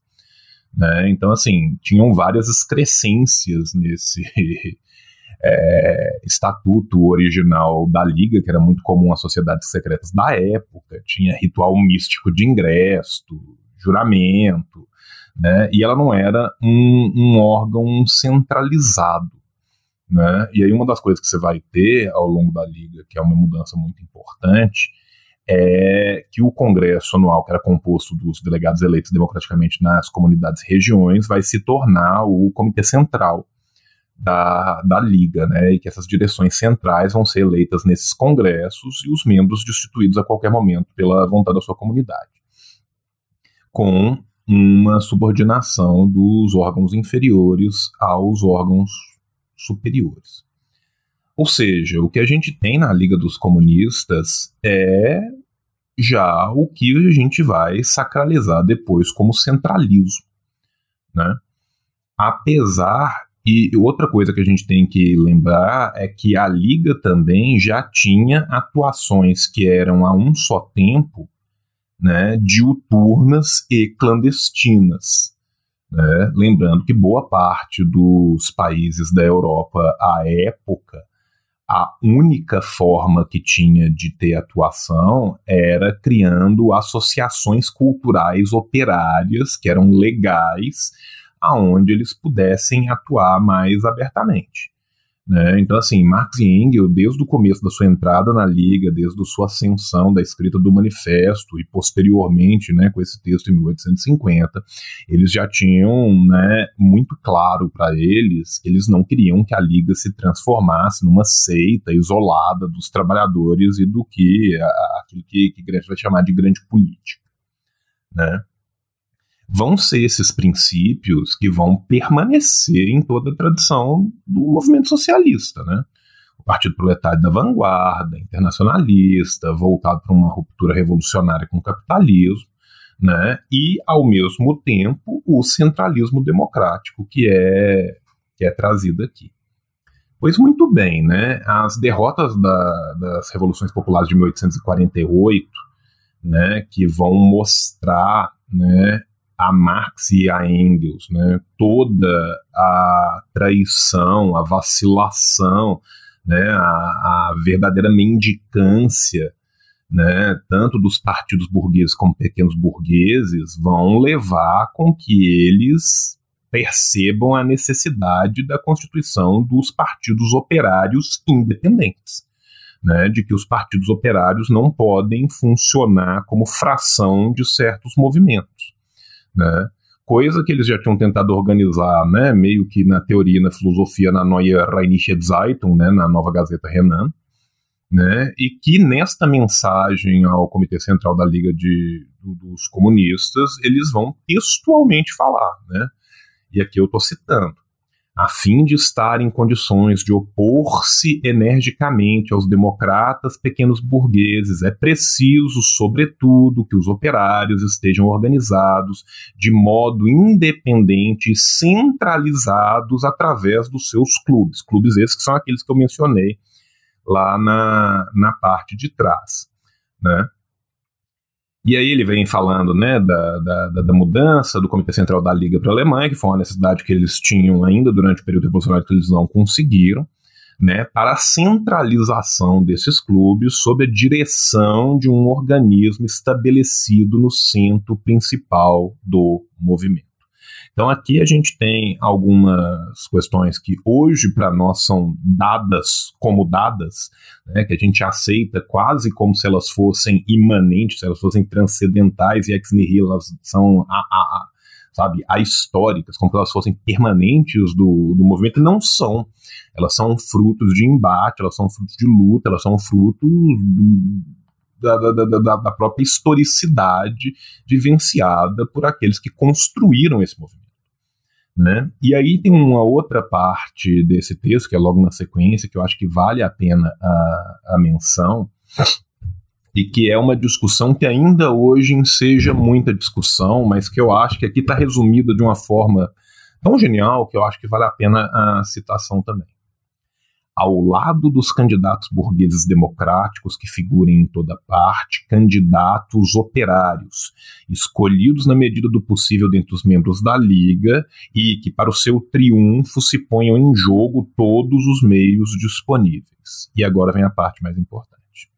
Mesmo que não exista esperança alguma de vitória, os operários devem apresentar candidatos próprios para conservar independência, fazer uma avaliação de força e demonstrar abertamente a todo mundo sua posição revolucionária e os pontos de vista do partido. Isso aqui é, é, é muito interessante para a gente entender qual é a necessidade da participação, por que, que ela se dá. Não é simplesmente por um por um desvio de, de, de, de sabe? Tipo assim, ah, eu sou de orgulho do dirigentismo, de tentar alguma coisa, de compactuar com uma política ou não negar a farsa das eleições burguesas. Não, muito mais pelo contrário. Né? Sabendo disso e consciente disso, ainda assim é necessário exatamente para isso, né? para conservar sua independência, para mostrar abertamente sua posição revolucionária, para mostrar os pontos de vista do partido, para fazer avançar a consciência de classe. Isso é uma coisa muito importante e que tem que, que ser mantido aqui, né? que eu acho que é uma situação que, que vale a pena falar. Né? E apesar da, da Liga dissolver-se só dois anos depois né, do que do que esse texto foi escrito em 1852, principalmente depois dos processos de colônia, né, que tiveram vários dirigentes da Liga que foram presos, condenados a longos anos de prisão, né, seria a experiência da Liga que propiciaria a base do que viria a ser a AIT, né, da Associação Internacional dos Trabalhadores, a primeira internacional. Esses são os pontos que eu queria trazer à baila para a discussão desse texto e eu vou devolver a palavra para o Jones. Veja, é, algumas questões que eu queria colocar, o João já colocou, né? É, eu só quero reforçar uma coisa. Primeiro, esse texto é profundamente atual. Por que eu acho que ele é profundamente atual? Porque ele coloca uma questão que saiu de moda nas esquerdas mundiais e que é muito difícil recuperar hoje, mas a gente vem tentando, que é a perspectiva de autonomia do proletariado. Um partido comunista, organizações revolucionárias, se colocam na perspectiva dos interesses históricos da classe trabalhadora, ainda que a classe trabalhadora, em determinada conjuntura histórica, não esteja, em sua maioria, guiado pela perspectiva, não esteja, em sua maioria, junto com esse partido. Então, há todo um elemento de diferenciação de Marx e Engels no texto, de se descolar das perspectivas democrático-burguesas e tentar fundamentar uma perspectiva de política autônoma do proletariado. Isso aparece em vários aspectos que muitos deles, inclusive, não são bem atuais. Por exemplo, Marx fala da importância dos, dos proletários se manterem armados, tá ligado? Que é um negócio fundamental, mas, por exemplo, a gente não pode ler esse texto hoje e querer pegar em armas amanhã, porque a gente não tem base de massa para pegar em armas e para estar protegido. Enfim, sabe, é, é, é, embora algumas medidas não sejam realizadas no imediato, a ideia da autonomia proletária que perpassa todo o texto, ela é fundamental. E o João Carvalho colocou uma coisa que eu queria aprofundar isso, que é, veja, é, é, é, há uma sedução muito grande que é própria do sistema burguês eleitoral, que é do resultado imediato. Por que isso? Fora de uma situação revolucionária, e especialmente numa época histórica contra-revolucionária como a que a gente vive, é muito comum a classe trabalhadora procurar os partidos políticos ou organizar sua militância em torno de conquistas de políticas públicas. A conquista de políticas públicas é facilitada por capacidade institucional de verbalizar, ainda que de forma distorcida e filtrada, é, nas instituições essas demandas populares. Né? Então é extremamente comum, quem já fez trabalho de massa na vida sabe disso, você chegar, por exemplo, numa ocupação urbana e aí o líder da ocupação ele quer chegar no partido porque ele quer se lançar candidato. Porque ele acredita que se lançando candidato a vereador, ele vai ter é, é um salário que vai ajudar a estruturar a ocupação bom, ele vai ter gabinete parlamentar para colocar as pessoas, né, da, da, da, que ajudam ele na tarefa, na militância e tal, e é importante estar tá lá, saca? E, e não só isso, assim como profissionais de área da saúde, profissionais de área da educação, você vai fazer uma militância, há muito uma demanda por interlocução estatal. Então, há uma sedução, mesmo nos partidos que proclamem o maior nível de esquerdismo que você puder imaginar, de fazer tudo que é possível, inimaginável, para conseguir certos espaços institucionais, porque isso, inclusive, ajuda no recrutamento. Inegavelmente. Só que isso é uma faca de dois gumes. Ah, sabe? Isso é uma faca de dois gumes, porque ao mesmo tempo que isso ajuda no processo de recrutamento, inegavelmente da estrutura, né, estrutura em termos de dinheiro, em termos de, de, de capacidade de articular demandas e por aí vai, isso também causa problemas. Até porque é fundamental não ter a visão ingênua que a gente vai usar as instituições e moldá-las de acordo com nossa ação política e não compreender uma ação de retorno, que as instituições também nos moldam. Um exemplo básico disso, quando você é parlamentar, tem certas coisas que você não pode falar, senão seu mandato é caçado. Então, a partir do momento que você entra numa estrutura parlamentar, é, eu, por exemplo, posso falar abertamente, sem problemas, que eu quero fechar a Rede Globo de televisão. Um parlamentar, por mais combativo que seja, como o Glauber Braga, não pode falar isso. Sabe? Então há uma ação de retorno, assim como partidos políticos, por exemplo, que têm representação parlamentar, não podem falar certas coisas, ou que tem registro no TSE. Não podem falar certas coisas em documentos oficiais, tem que ter cuidado na fala de dirigentes, senão são caçados, são postos na ilegalidade. Esse é um problema difícil de equacionar. Alguns partidos políticos usam a fórmula é, de manter um braço ilegal e criar um braço legal. Né? Você mantém a estrutura do partido ilegal, atuando focado no movimento de massas, e, e cria um, um aparelho eleitoral mais amplo para disputar a institucionalidade com um discurso, por assim dizer, mais moderado. Outros partidos políticos, como o KKE, né, o Partido Comunista Grego, ele tem uma política de clássica leninista, eu diria uma clássica dura leninista, isso não é uma crítica, muito longe disso, que eles basicamente usam a eleição para meter o pau no capitalismo. E é isso, não tem isso não, de, de, de vou fazer uma boa administração, não, pau, pau, pau no capitalismo, e onde a gente chegar, a gente vai botar o orçamento para a classe trabalhadora, para a saúde, para a educação, para a cultura e foda-se. E que é, é importante, porque esse é um partido que tem representação parlamentar forte, inclusive, a nível de comparação, em termos proporcionais, eu diria que inclusive o KKE equivalentemente é mais forte que o pessoal é no Brasil, a nível institucional, até porque o KKE já é, é, é, dirigiu a terceira maior cidade da, da Grécia, né, já teve prefeitura da terceira maior cidade, mas ao mesmo tempo faz com que, por exemplo, do ponto de vista é, da eleição nacional, o KKE nunca passa da sua faixa de votos, que é entre né, 7 e 12%. Nunca passa. Isso há sabe, 20 anos. E a leitura que os comunistas do KKE têm é que isso não é um problema. Simples e objetivamente. O que é muito difícil é, para muitas pessoas hoje aceitarem isso, né? Tipo, como assim não é um problema? É isso mesmo, não é um problema não. Porque a gente não vai conquistar o poder é, é, via voto, então não é um problema.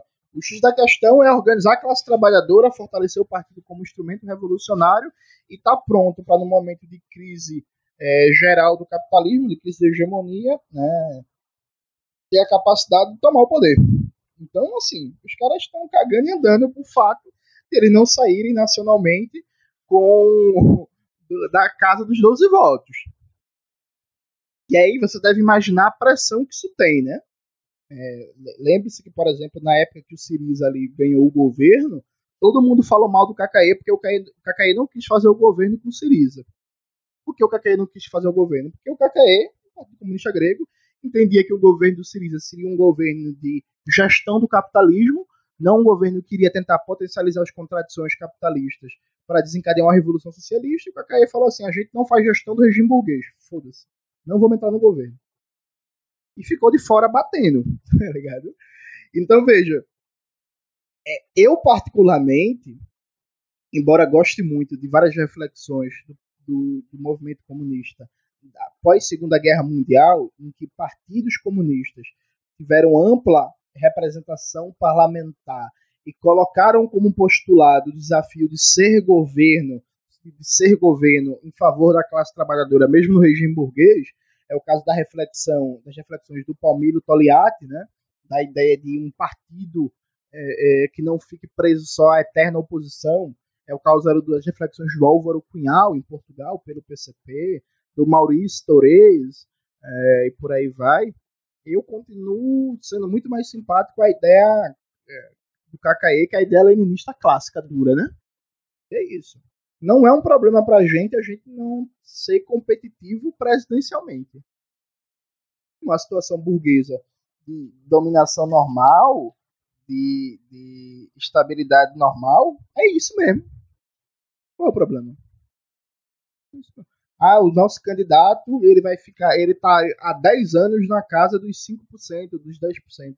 Não é um problema. Não é um problema.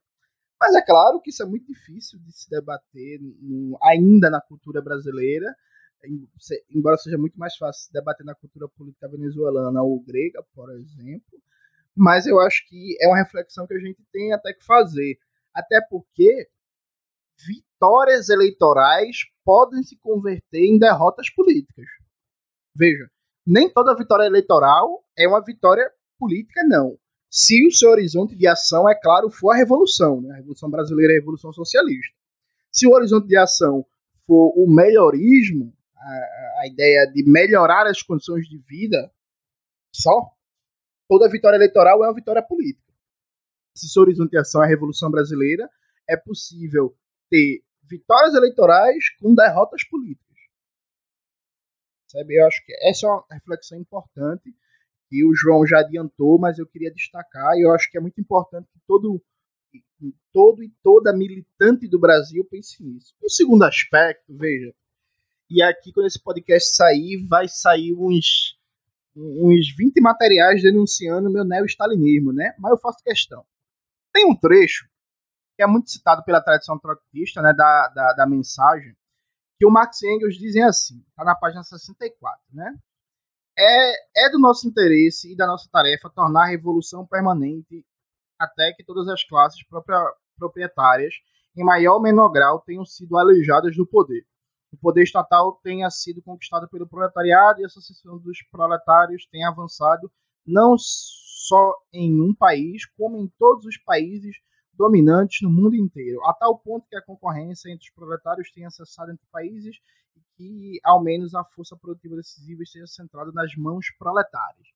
Qual é o debate? Né? É o debate que eu defendo, que é colocado de forma caricatural, como se Trotsky e a tradição trotskista fosse defensor de uma revolução internacional e a tradição marxista-leninista, chamada de stalinista, como se fosse sinônimo, é defensora de um socialismo em um só país e só, e não da Revolução Mundial. Veja, isso é falso.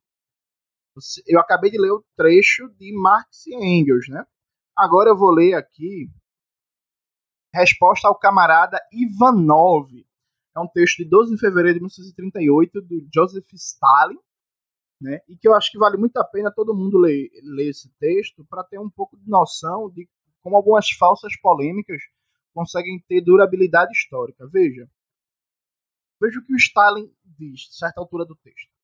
Dito de outro modo, pode-se considerar o triunfo do socialismo em um só país como definitivo, isto é, livre da ameaça de agressão militar e dos intentos de restauração do capitalismo, tendo em conta que o socialismo não triunfou senão em um só país que continua a existir o cerco capitalista, aí responde o Stalin. Esses são os problemas relacionados com o segundo aspecto é, da questão do triunfo do socialismo em nosso país.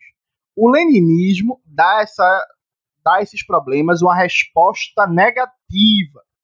O leninismo ensina, abre parênteses, o triunfo definitivo do socialismo no sentido de uma ampla garantia completa contra a restauração das relações burguesas só é possível em escala internacional.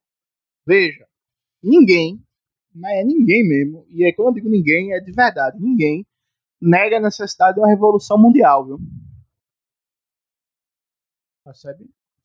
Ninguém, nunca na história do, do, do mundo, negou a necessidade de uma revolução mundial. E aqui eu repito, que eu já falei em um vídeo do meu canal, que na disputa política, quando você quer vencer o adversário, inclusive na disputa política quente, né, que é, até envolve questões de vida ou morte, é natural você caricaturar o argumento do adversário. É natural, acontece. É da vida. Quem já participou de um congresso sindical, de um congresso estudantil, de um congresso político, sabe como é que funciona a coisa, né? Então você chega lá, leva o argumento adversário ao absurdo para refutá-lo de maneira mais fácil. Do mesmo jeito que nosso amigo Stalin e seu grupo defendeu que o Trotsky era contra construir um socialismo na União Soviética e defendia a restauração burguesa, a volta do capitalismo, inclusive é dito nesse texto que é falso. Nosso amigo Trotsky e seu grupo diziam que Stalin era contra o socialismo internacional, a Revolução Mundial. E que não queria a Revolução Mundial. Isso também é falso. E aí que Stalin e Trotsky e seus respectivos grupos, no auge de uma polêmica muito dura e que, de novo, envolveu a vida de uma parte dos envolvidos nessa polêmica é, caricaturasse a posição do adversário é compreensível. Que até hoje se mantém essa falsa polêmica, não. Não. Sabe? Simplesmente não. A questão não é socialismo num só país, é o socialismo mundial. Marx e Engels já resolveram isso. A revolução socialista pelo seu conteúdo, é internacional, universal. Mas, por sua forma, ela é inicialmente nacional. É tarefa de cada proletariado resolver as contas com a sua burguesia. Acabou. Não existe nenhuma experiência mais internacionalista que Cuba, que apoiou diversas formas lutas revolucionárias em África, América Latina e América Central nem por isso Cuba deixou de ser um país isolado, porque a revolução na África, na América Latina na América na América do Sul, desculpa, América Latina engloba tudo, né? na América do Sul e na América Central foram derrotados, sabe? A China também apoiou várias revoluções do mundo afora e foram derrotadas. A União Soviética apoiou a Revolução Nacional Democrática Espanhola. E ela foi derrotada. Assim como a União Soviética nos primeiros anos apoiou a Revolução Alemã, apoiou a Comuna Húngara e apoiou o levante dos operários de Turim, os conselhos de fábrica com protagonismo do nosso amigo Antônio Gramsci. E elas foram derrotadas. Então não cabe aos trabalhadores de um país, não cabe, por exemplo, aos trabalhadores brasileiros exportar a revolução para a Argentina. A Revolução Argentina é uma tarefa argentina, dos trabalhadores da Argentina. O que cabe aos trabalhadores e trabalhadoras do Brasil é uma solidariedade ativa e militante com o proletariado argentino, que aí é outra coisa. Por quê? Para concluir de verdade, é importante aprender a lição da história, que no bojo da Revolução Russa, os trabalhadores e trabalhadoras da União Soviética e o Exército Vermelho, os bolcheviques pegaram o Exército Vermelho e foram invadir a Polônia, achando que iriam ser recebidos pelo proletariado polonês como libertadores do jugo dos capitalistas e dos latifundiários. O que aconteceu foi o exato contrário. Os trabalhadores poloneses entenderam o Exército Vermelho como uma potência invasora e fecharam unidade com a classe dominante do país em defesa da sua independência nacional contra o ocupante.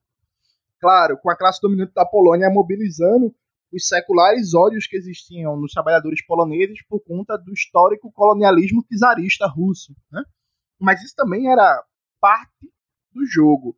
É, é, e, e, é interessante que o próprio Lenin, que era uma águia do realismo político, se deixou guiar por essa perspectiva ilusória de exportar a revolução na base das armas.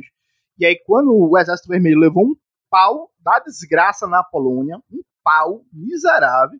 O Lenin, em reflexão, falou: minimizamos tragicamente os sentimentos e as particularidades nacionais. Não podemos nunca mais pensar a revolução mundial esquecendo do desafio nacional. Então, quando vocês lerem esse trecho de Marx e Engels falando da revolução mundial, que é importante, é ninguém discorda, mas é importante na hora de pensar na Revolução Mundial lembrar do desafio nacional, da questão nacional, porque como eu já disse, o universal se realiza no particular. E quem acha que a partir de um apelo universal vai abolir a particularidade nacional se comporta tal qual Paul Lafargue, genro de Marx, que numa reunião da, numa reunião da Internacional Trabalha, da classe trabalhadora, né, o Lafargue falou que no espírito internacionalista se deveria abolir todas as nacionalidades. O proletário deveria defender abolir todas as nacionalidades e criar uma república única mundial do proletariado. Engels ironiza que Lafargue defendeu o fim das nacionalidades falando em francês, linguagem incompreensível para nove décimos das pessoas presentes na plenária. E para ele, abolir as nacionalidades é submergi-las a nacionalidade francesa. Bom, rapaz. Bom, bom, bom, bom. Então, gente, vamos é, para as considerações, mas antes é, das considerações, vamos ao pronunciamento do Comissariado de Comunicação e Propaganda.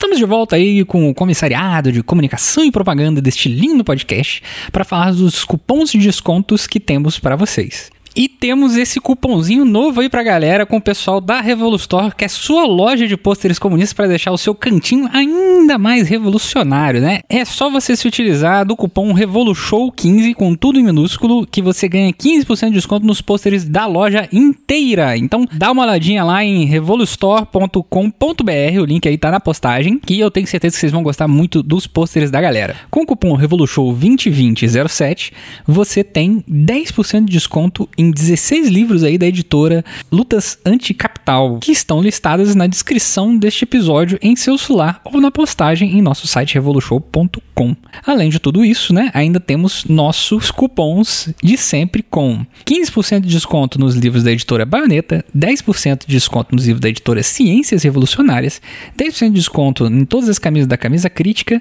15% de desconto em todas as camisas socialistas da Sublimo, 10% de desconto em todas as camisas da Veste Esquerda e todos esses descontinhos aí de que nós falamos estão no seu feed, é, na postagem aí desse episódio. É, gostaríamos de agradecer mais uma vez aos padrinhos e madrinhas que auxiliaram com suas contribuições mensais. Então considere se tornar um também, caso não seja possível, né? Não se preocupe, é só compartilhar o episódio aí para quem você quiser. E você pode tentar ser um padrinho em padrim.com.br barra ou pelo seu aplicativo do PicPay. Vamos agora às considerações finais e não se esqueça, apesar do gaúcho falar que o chimarrão é deles, o chimarrão é dos indígenas da região. Um abraço e para de apagar a história dos outros. Então, retornando aí, né? É, as considerações finais. João Carvalho, suas considerações finais. Então, minha primeira consideração final é Soste sinto for Dimitri ekmerosas haretizom holotus comunistas sinelada. Né? Um grande salve ao nosso camarada Dimitri, né? o atual é, líder, né? Dimitris Kutsumpas, o líder do KKE, e em seu nome né, nós saudamos todos os comunistas da Grécia. Né, então, assim, concordo com, com o menino Jones em relação a seu posicionamento sobre o KKE e a uma linha mais dura, no sentido de mais ortodoxa dentro do leninismo vis-à-vis das eleições burguesas. Concordo em gênero, número e grau. E concordo também com literalmente todas as outras palavras que ele teceu sobre as considerações entre a reação dialética entre nacionalismo e internacionalismo. Né? E é muito até irônico que no final, quando o Lovi vai fazer a sua lista, né, que ele tenta aproximar a, as suas ideias, não apenas Mariata Guettier, mas também Amilcar Cabral. Né? O Amilcar e o Che tem uma disputa ferrinha para saber qual dos dois era menos, né? E, mas ainda assim fica fica só essa coisa aqui, porque assim, e o mais importante de tudo é, e, e nisso eu sigo a recomendação do Lovi de cima embaixo, leiam Mariátegui, leiam Che e leiam Amigo Cabral. Muito importante para a gente entender de fato como se dá a luta anticolonial, a luta política pela revolução. É, para além disso tudo, eu acho que o que fica de mais importante dessa coletânea de textos aqui é a gente se aperceber da necessidade constante de aliar uma teoria a uma prática, né? Para mais que a gente tenha feito várias discussões filosóficas, que a gente tenha entrado em discussões históricas do movimento, o que esses textos nos mostram é que, a partir de um construto teórico, caminhou-se para uma prática baseada nessa teoria. Né? Se o primeiro texto, ou Glosas Críticas, ele é ainda um texto de um construto teórico, os dois segundos textos não. Eles são textos que estão trabalhando com o movimento real, com a prática material das coisas, solidamente alicerçados na teoria. E isso que eu acho que é o mais importante da gente ficar aqui como lição né, que o Luta de Classe na Alemanha traz para nós. Né? Se apercebendo também da mobilidade que é uma visão materialista de mundo. O combate ao idealismo se dá exatamente ao entender que o movimento é inerente e constante à análise do tecido social no momento em que ela é feita. Se o idealismo se caracteriza exatamente por esse momento estanque, por essa foto, por essa panorâmica que é feita em um momento qualquer, e depois daquele momento o, o, movimento é extirpado da existência real, o materialismo é o contrário, o materialismo se dá no movimento. Então, quando a gente vê as posições que são adotadas no segundo texto e no terceiro texto, a gente vê uma grande cisão entre as duas, mas elas fazem parte de um mesmo movimento em sua dialética. Movimento esse que nos conduz até, até a nossa vida diuturna de nós hoje. Então fica aí essa lição para quem está em casa, e para quem está em casa ouvindo e se alicerçando na teoria com o Revolution, organize-se e passe a uma boa prática em relação às suas bases teóricas. É isso aí, venceremos. Um beijo no coração de vocês. Ô, João, vou fazer minhas considerações antes do Johnny, porque ele falou 50 minutos, e aí para ficar o Johnny falando muito tempo de novo, eu falo antes. é, eu acho que para considerações, né, é dizer o básico, né, a força do proletariado reside na sua organização, e o KKE, né, expressa isso através da PAMI, né, que é a Frente Militante de Todos os Trabalhadores da Grécia. Ou seja, é ter a clareza, né, de onde reside a força, né? Que não é no mandato, né? Que não é no parlamento. Embora esses espaços são um espaço importante de atuação, de denúncia, né? Classicamente leninista e, enfim. É, para além do texto, de tudo que né, conseguimos discutir aqui, tiramos muito leite de pedra, assim, porque são textos curtos, e a gente tentou explorar bastante é, a leitura, uh, o contato com os textos políticos do Marx permite a gente sair de um grande sonho inebriante de achar que o Marx é o único Marx sentadinho na biblioteca de Londres, cheio de furúnculo no rabo, escrevendo Capital. Né? O Marx não é só essa pessoa, e, e quando ele estudava Capital, ele não só estava estudando Capital, mas também envolvido com grandes é, articulações né, da IT. Eu estou até com na mão aqui agora com, com o livro dos Trabalhadores Univos, Antologia Política da Primeira Internacional, organizado pelo Marcelo Musto né, e publicado pela Boitempo, que no futuro nós faremos episódios sobre, né? E tem vários textos do Marx, do Engels, de outras figuras importantes do movimento proletário, né? O, o, Bakunin e outras figuras é, desse momento histórico, Cara, o que tem de texto, de intervenção, né, do Marx e do Engels na parada não é brincadeira. Os bichos é, foram com vontade, né, pro, pro, pro Congresso e tudo mais. Então, é, esse, esse contato com esses textos políticos, né, assim como está exposto na luta de classe na Alemanha, a luta de classe na França, o 18 Mário, enfim, o balanço né, da Guerra Civil na França, é, o Luta de Classe na Rússia, são textos que a gente vai discutir também, né? Eles trazem uma compreensão do Marx que muitas vezes na academia, que geralmente é onde nós vamos ter o contato inicial com os textos do Marx, é, é, dá outra acepção, porque parece que é só o cientista social, né, indo no campo, fazendo sua pesquisa, voltando, escrevendo seu paper, e não é isso que o Marx é, e eu acho que conhecer isso nos dá outras condições de é, retomada, né? É, do, do, do, do, marxismo realmente profícuo, né? Que, e aí acrescentaria Lenin, né? Porque isso, Lenin foi capaz de, de fazer esse mesmo movimento. Então é muito engraçado você ler alguns textos políticos do Marx, principalmente esses da Internacional, e comparar com os textos do Lenin. Assim. São, são muito parecidos em termos de estilo e proposição, de que, que se propõe, né? essa polêmica política, o debate público, enfim. Então, é, fica aí, fica aí a recomendação. E agora é com você, Johnny, você fechar aí com chave de ouro. Não, veja, nós já hablamos muito, né? já falamos muito, eu acho que não tenho muito mais o que acrescentar, não. Eu só quero dizer, jovens, que veja, é, a armadilha a, burguesia, ela tem uma armadilha que é fundamental. Né?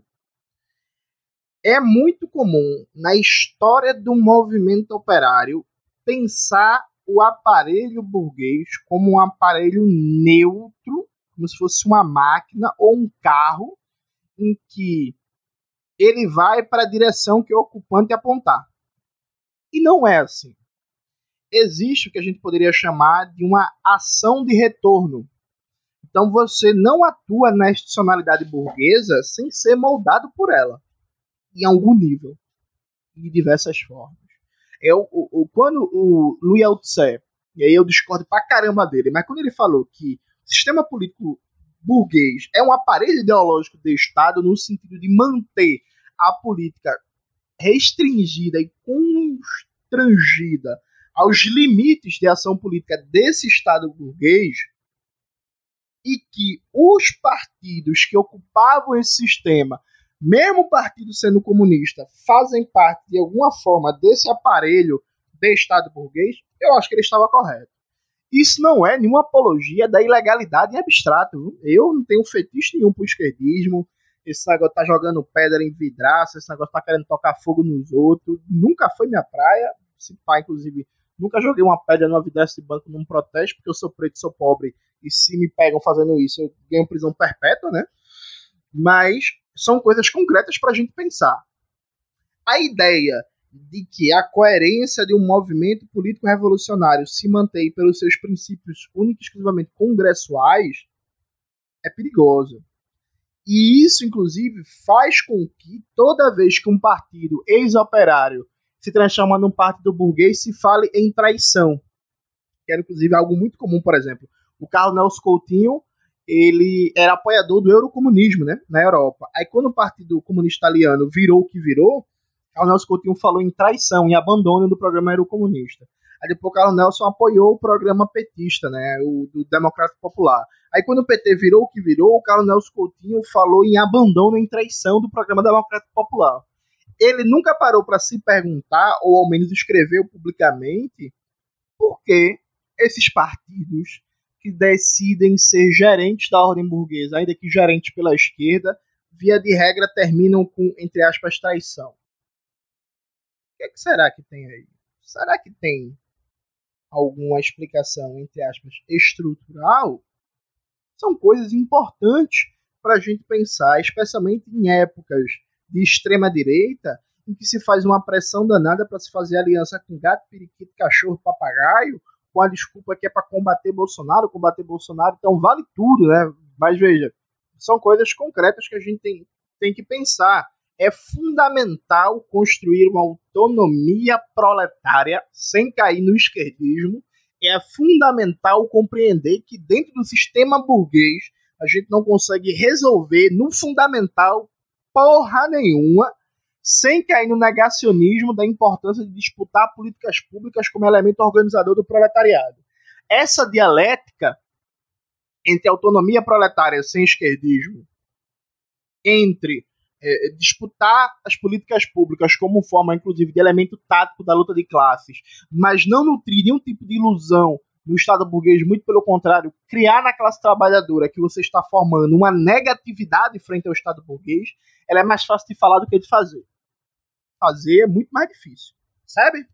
Mas sem ela, viveremos eternamente nesse, lá, nesse vale de lágrimas, de dor, sangue e sofrimento, onde os poucos momentos felizes são momentos em que a gente fecha os olhos e tapa a memória para não lembrar das dores do mundo. Mas, ao final da festa, a dor sempre volta. Precisamos extirpar a dor e criar um mundo em que o proletariado tenha direito não só ao pão, mas também à poesia, como diria o Trotsky, porque eu bati muito em Trotsky, né? Vou terminar citando ele, que é pra agradar os amigos aí trotskistas. Beijão pra você. é isso, pessoal. A gente se vê aí nos próximos programas. Tchau, tchau. Tchau, tchau. Tchau, tchau.